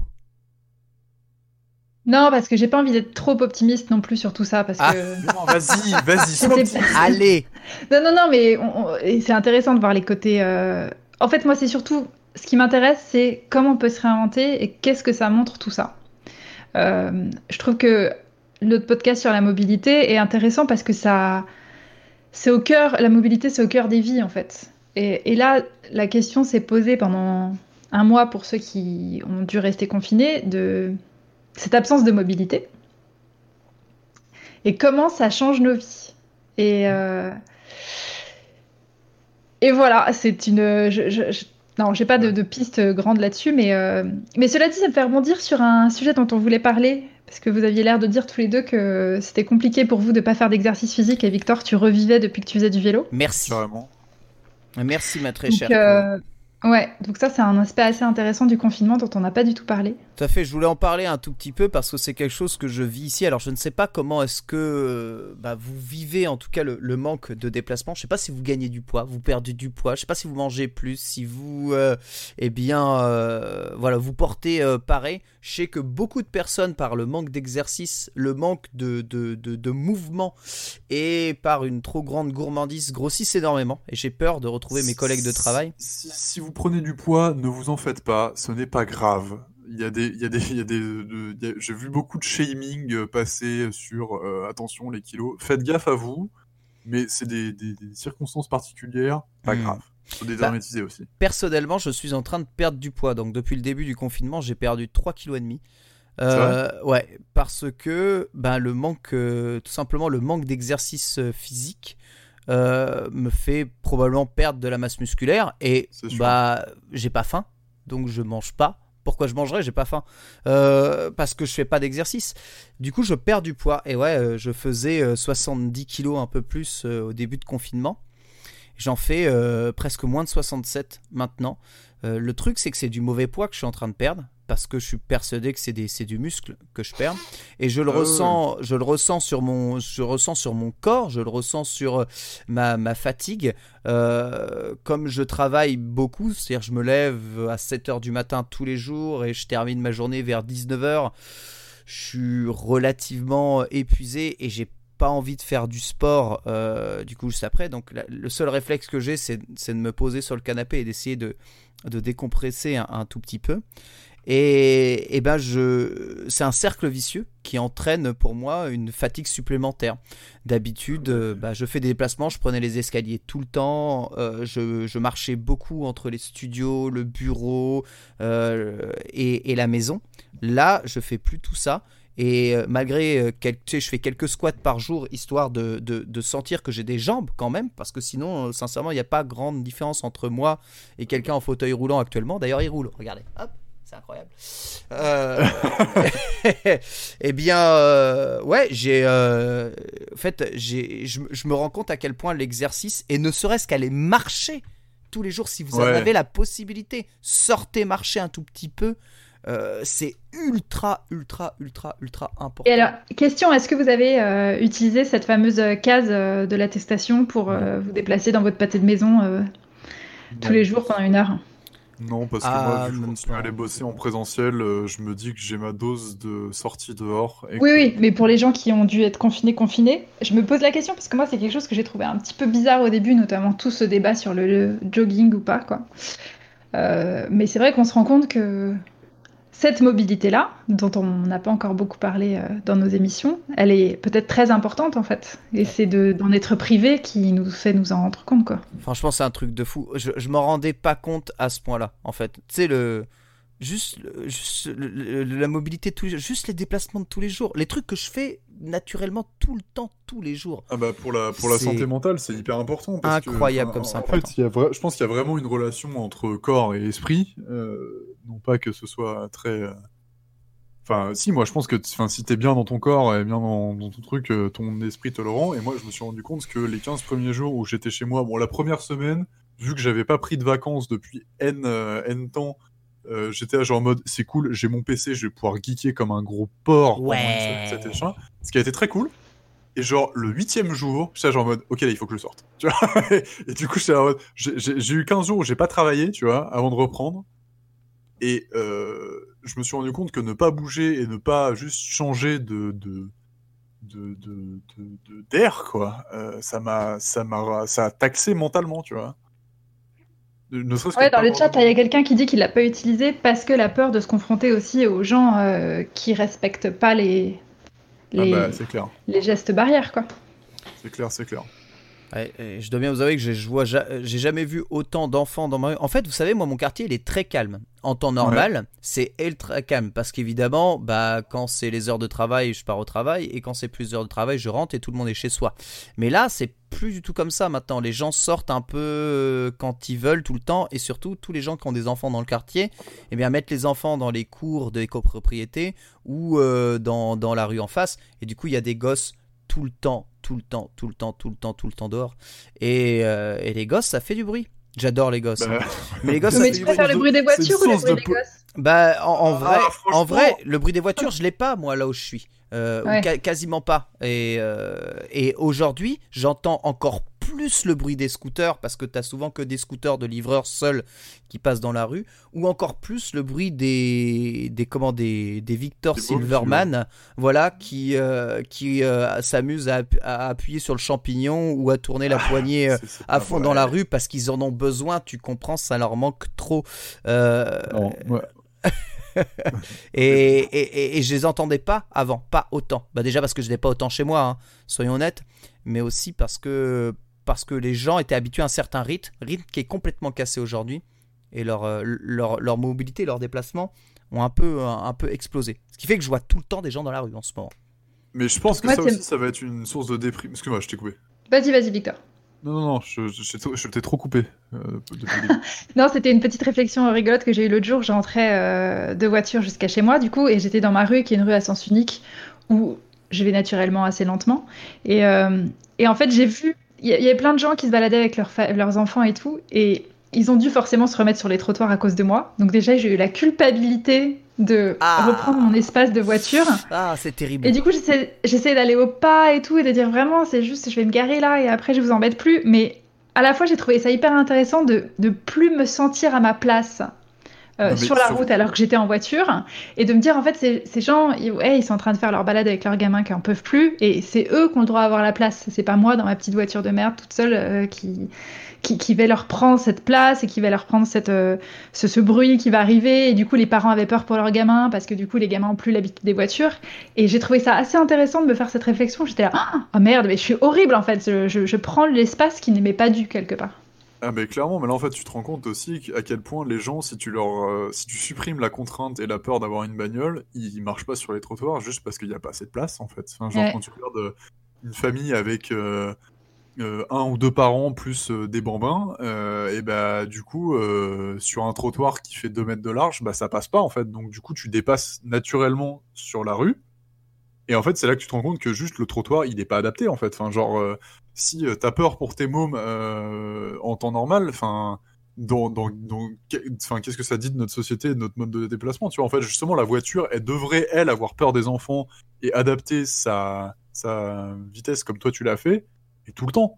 Donc supprimons les trottoirs et allons-y, tu vois, genre. Euh, Oui, euh, ou, on, on- on supprime les places de stationnement et Voilà. on, on Déjà, fait des su- allées pour poussettes. Si on, vois. su- si on supprimait les places de stationnement, on, on aurait beaucoup plus de places. C'est quoi que le constat qu'on avait fait dans Commute C'est que quoi, 80% de la chaussée est utilisée par euh, uniquement Euh. 20% euh, Ouais, des de voitures actives. de voitures actives, c'est ça? C'est Enfin, débile. Ouais. Débile, débile, débile.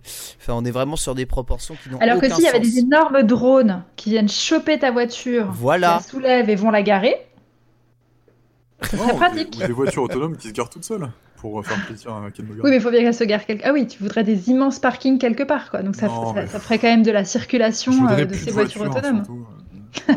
Oui, bah voilà, on en revient tous à ça. Alors que j'en ai une euh, que j'aime beaucoup, mais bon, c'est pas grave.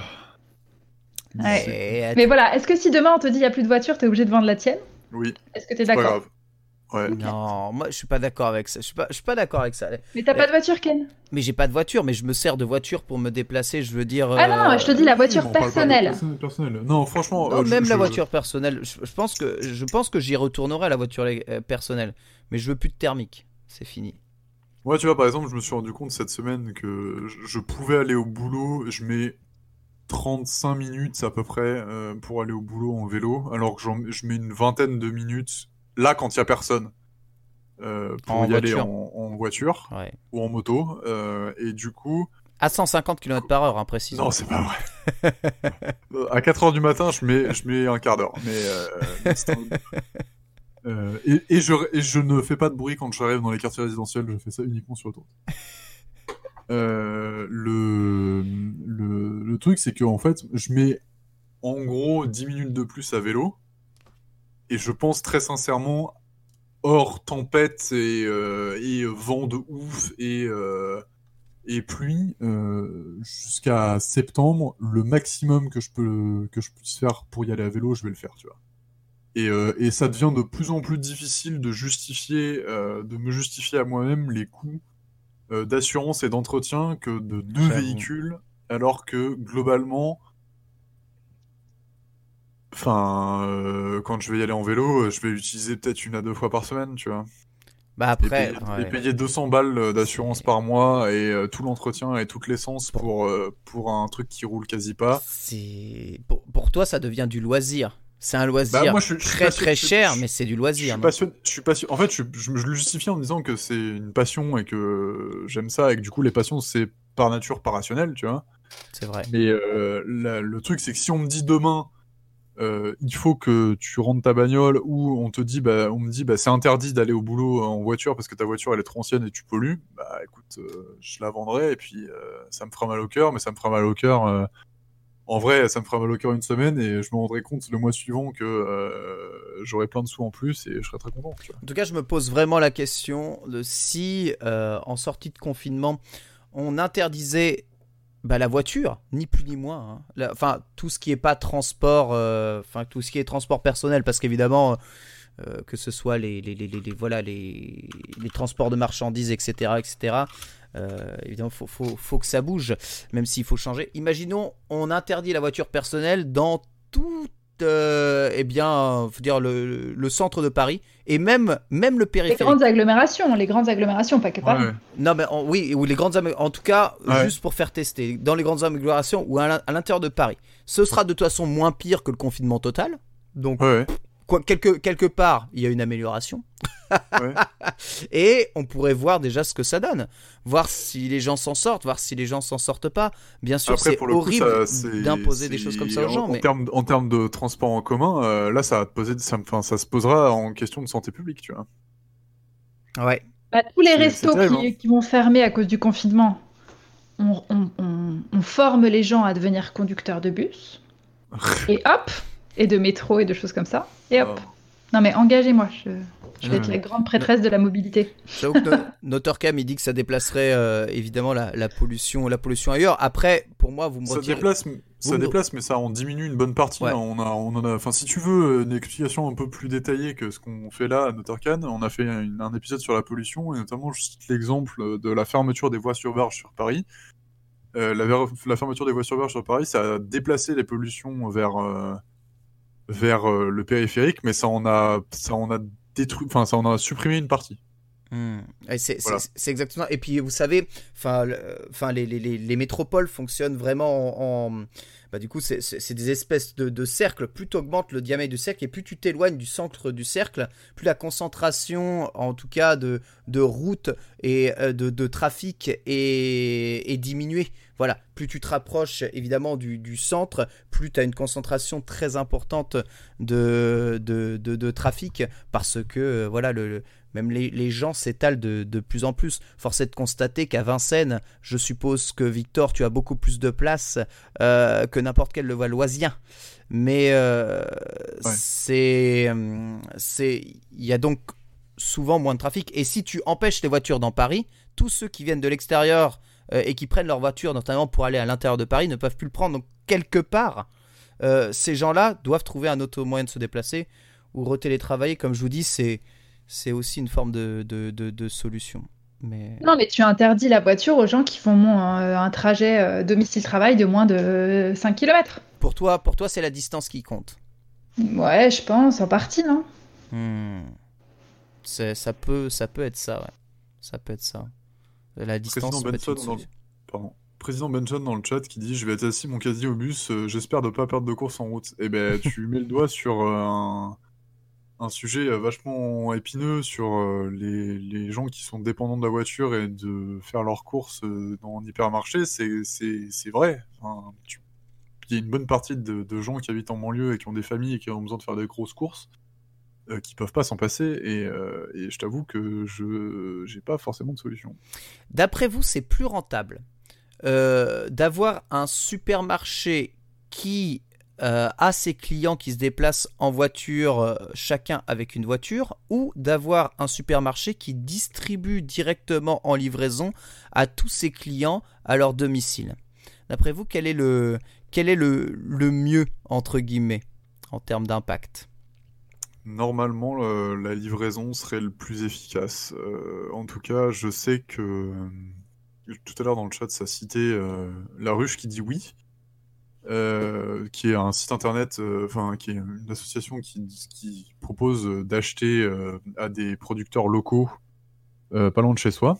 et en fait, on s'est rendu compte que certaines études sur le de, transport se sont rendues compte que faire déplacer 80 producteurs de régions proches et faire déplacer les gens à ce cluster, enfin à, cet endroit de pick-up, c'était moins, c'était moins efficace qu'une bonne chaîne logistique qui allait à l'autre bout de la hmm. France. En fait. Tu parles, tu parles des marchés, c'est ça?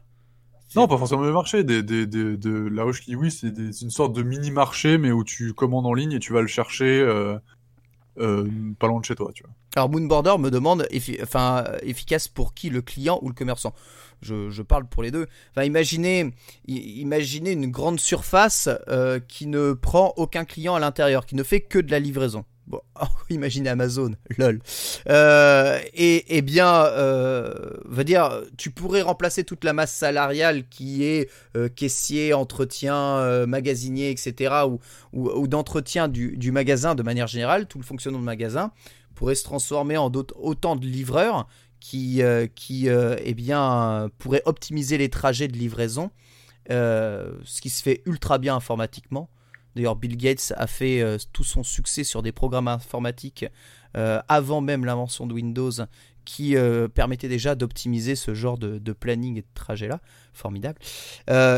et que, de faire venir des gens de façon euh, complètement, euh, je ne sais pas, euh, anarchique, à des heures qui le sont tout autant, dans un magasin, avec un système qui, je le rappelle, est probablement un des pires systèmes de paiement de l'histoire, qui est celui de faire la queue pour payer à une caisse, qui est aussi, en termes d'optimisation et de commerce, le pire truc qui soit. Et c'est pour ça que des, commerces comme Apple ont supprimé d'ailleurs cette notion de caisse, et que c'est pas le client qui va à la caisse, c'est la caisse qui va au client. C'est beaucoup, beaucoup plus rentable en termes de, de, de, de, volume que tu peux, que tu peux euh, faire en termes, en termes de vente.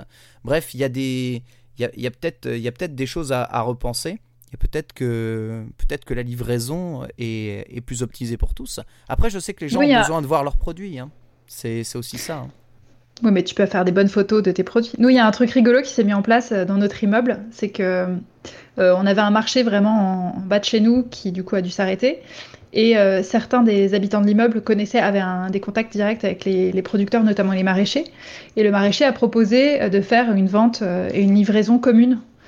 Euh, donc du coup, on s'est tous passé le mot dans le WhatsApp de, de l'immeuble. Mmh. Les gens commandaient ce qu'ils voulaient. Et il y a une ou deux personnes qui sont allées chercher l'intégralité des légumes de toute la résidence. à- le, le- le camion était à, à 300 mètres. hein. Trop bien. Et euh, et il y en a qui se sont gardés les courses des autres qui pouvaient pas parce qu'ils étaient au boulot ou des trucs comme ça. Et, euh, et je trouve ça fou parce qu'en fait c'est Ouais. possible. et on le voit pour tout ce qui est question de transport de fret et de produits frais. euh, les supermarchés se sont rendus compte qu'ils pouvaient remplir leurs étals euh, avec des choses des producteurs du coin. Ouais. Donc finalement, euh, il y a peut-être quelque chose à faire aussi. quoi. Ah, si ça, ça peut être une conséquence aussi euh, positive du, du, du confinement et de l'absence de, d'échange de marchandises à l'international. Si on pouvait faire en sorte de soutenir nos producteurs locaux dans les grandes chaînes de distribution et dans les, enfin, dans les choses qui sont plus accessibles, ouais, ce serait super. hein. Présent, Moi, j'ai demandé à mon, budget- mon boucher, j'étais là, mais alors du coup, euh, comment ça se passe vous, euh, vous avez un peu moins de gens et tout? Il a dit, mais non, on a deux fois plus de boulot qu'avant. quoi. bah, c'est clair. C'est clair. Donc c'est pas mal. Alors, ça, ouais, ça, ça dit Preston Robertson disait euh, on applaudit tous les soirs les caissières et du coup vous voulez les virer en vrai? Euh, je pense que le métier de caissier, euh, on le, enfin on le voit. Enfin, ce sont des gens qui actuellement prennent des risques. Mais euh, aujourd'hui, on est en situation de, tu sais, on est en situation sanitaire terrible.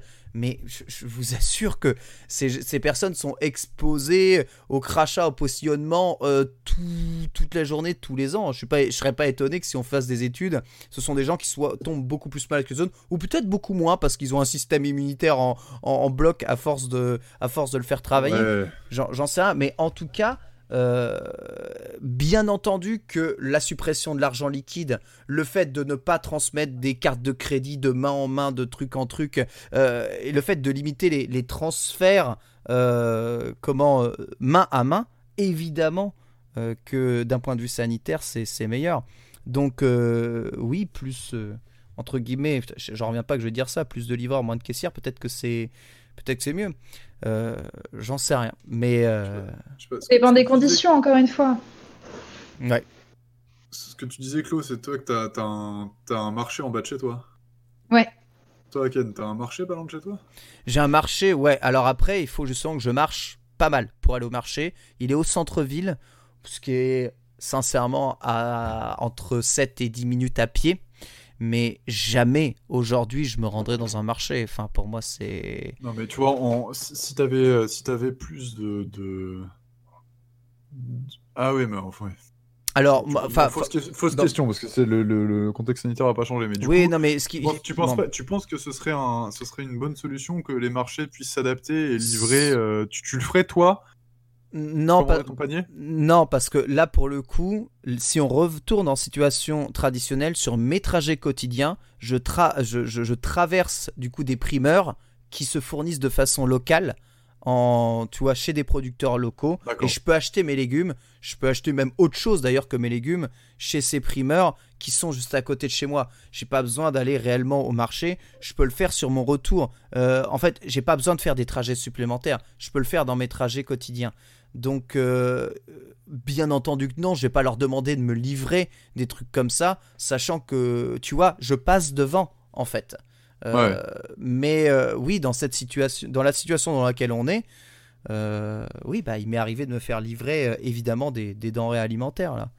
Pas plus tard que cette On semaine. a un mais- chat hyper intéressant en tout cas parce que effectivement quelqu'un parle de- des vélos cargo, Josh Dredd. Effectivement, les vélos cargo, c'est plein, c'est plein de solutions bien pour se faire livrer des trucs même gros. Euh, Elodie nous parle du drive piéton. Alors moi, j'ai jamais essayé le drive piéton, mais pourquoi pas.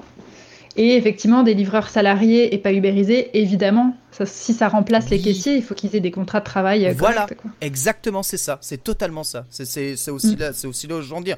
Je veux dire, il, il s'agit pas de supprimer quelque chose, il s'agit de remplacer euh, certains, cer- enfin, enfin, un travail par par un autre.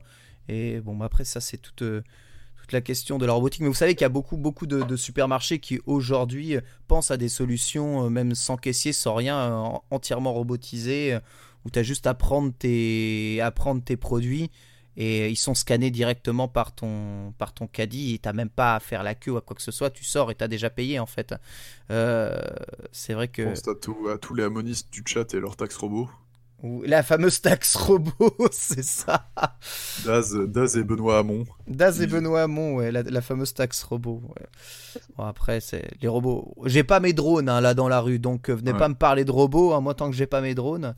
Mais euh, oui, c'est Amazon, ouais. Mais euh, euh, je, je, je, je pense en tout cas qu'il y a moyen d'optimiser nos trajets ou d'optimiser le trajet des, des denrées alimentaires. Déjà, rien qu'en consommant Mm. plus local, c'est sûr et certain, ça optimise à 30 millions de pourcents.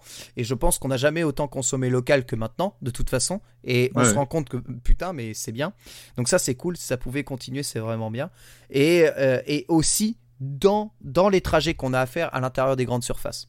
Il y, a des, il y a, à mon avis, des choses évidentes à optimiser. On est sur des fonctionnements de grandes surfaces qui n'ont pas changé depuis, je sais pas, le, je sais plus, le- le- la fin des années De 70, 70. c'est ça? Ouais, c'est ça. c'est le même fonctionnement. On a des caisses automatiques qui sont apparues, mais c'est tout. C'est tout. C'est les mêmes dispositions de, de rayons, c'est les, les mêmes, euh, la même façon d'emmagasiner les choses. Et j'ai travaillé en grande surface, j'ai été magasinier en grande surface, et les- choses n'ont pas changé. Et enfin, je sais pas, enfin, on est en 2020, il y a un moment, euh, il y a un moment, faut aussi faire bouger les choses. Alors, petite anecdote sur justement euh, l'optimisation de la mobilité dans le supermarché. J'ai lu sur Twitter qu'il y a quelqu'un qui faisait sa liste de courses euh, par rayon et notait par rayon pour avoir du coup l'optimisation euh, du trajet dans le supermarché pour y Oh, rester le moins possible. C'est malin. C'est pas ça- con. C'est un truc que je faisais par feignantise, pas par peur avant. Ouais. C'était juste parce que j'avais pas envie de, de, de faire de passer du temps à faire mes courses, mais j'avoue. Mais ils sont malins quand même hein, dans les supermarchés. Ouais, bah oui, pour, te avec... faire, pour te faire des chemins détournés, pour te faire Ouais. plus. C'est exactement ça, exactement. Ils sont malins. Il y a beaucoup, il y a beaucoup de dédales, il y a beaucoup de têtes de gondole qui cherchent à t'attirer. C'est, t'as vite fait de te perdre. Faut avoir une discipline de fer, limite militaire, pour euh, pour maintenir euh, ce genre de truc là. Peu de Il y gens. a Rizlan dans le chat qui propose des marchés ambulants et j'ai une vision à la Miyazaki d'un espèce d'immense marché Oh. qui se soulèverait et qui marcherait, tu sais, genre comme ça avec tous les tous les primeurs, tu vois, qui, qui passeraient genre comme une sorte de, de, de truc qui déambule en ville, une sorte de, de, de primeur géant. Mais en vrai, dans mon village, euh, dans mon village bourguignon, le... il y avait plein de commerçants qui se déplaçaient pour te. Genre le, le, le, le boulanger, il passait en camion dans la rue et il klaxonnait. C'est vrai. Et donc euh, on allait chercher notre pain dans le camion à boulanger, quoi. Euh, Parce qu'il n'avait pas de boulangerie dans le, village, donc il se baladait dans tous les villages, quoi. Très bien, ceci va conclure du coup cet épisode de Commute. Beaucoup de choses abordées ici dans cette émission. Merci. Est-ce que tu peux nous résumer ça, Ken, du coup On a Ah, je- inventé le communisme. On a inventé Euh. le communisme, on a parlé évidemment de la mobilité après le, le confinement, bien entendu. On a parlé de l'impact du manque de mobilité sur notre santé physique, bien entendu. Et nous avons euh, parlé évidemment de l'amélioration de la qualité de l'air euh, dû Ouais. eh bien, à l'absence euh, de transport dans, dans les rues. Voilà, beaucoup de sujets abordés ici. Un peu en vrac, on est désolé, mais on tenait vraiment à faire cette émission de, cet épisode de Commute spécial confinement, justement ici. C'était un plaisir, euh, Chloé, Victor, de discuter avec vous. De même. Merci. On Victor, se refait ça vite. Ouais. Euh, Victor, on rappelle quand même, je sais pas si c'est toujours d'actualité, mais qu'évidemment vous pouvez nous retrouver hein, sur euh, le euh, comment le forum de qualité euh, ou le fait. Discord Je pour mets le lien dans discuter le chat. un peu tout ça. Merci beaucoup, mon très cher Ouais, et le chat, vu que vous avez l'air. Déjà, merci à tous les gens qui ont participé dans le chat. Ouais. C'était hyper intéressant. On n'a pas répondu vraiment personnellement parce que sinon on y aurait passé 5 heures, mais c'était vraiment intéressant. Donc, si vous avez des envies de discussion sur des sujets précis autour de la mobilité, je pense qu'on pourra se refaire certainement une émission euh, avant la fin du confinement avec Victor et Ken. Donc, n'hésitez pas, ça peut aussi nous donner des idées, puis ça peut être sympa de débattre tous ensemble, quoi. Merci encore beaucoup. Je vous rappelle le Patreon de qualité pour, euh, je sais pas, pour euh, qu'on reste euh, mieux chez nous. Ouais, ouais, non, mais parce que. Faut qu'on achète des drones. Voilà. pour acheter, pour acheter des drones, pour plus d'émissions à l'intérieur de mon île d'Animal Crossing. Bisous à tous. Merci Chloé, merci Victor, merci à Bisous, vous tous. bisous. Bye bye. Restez chez vous.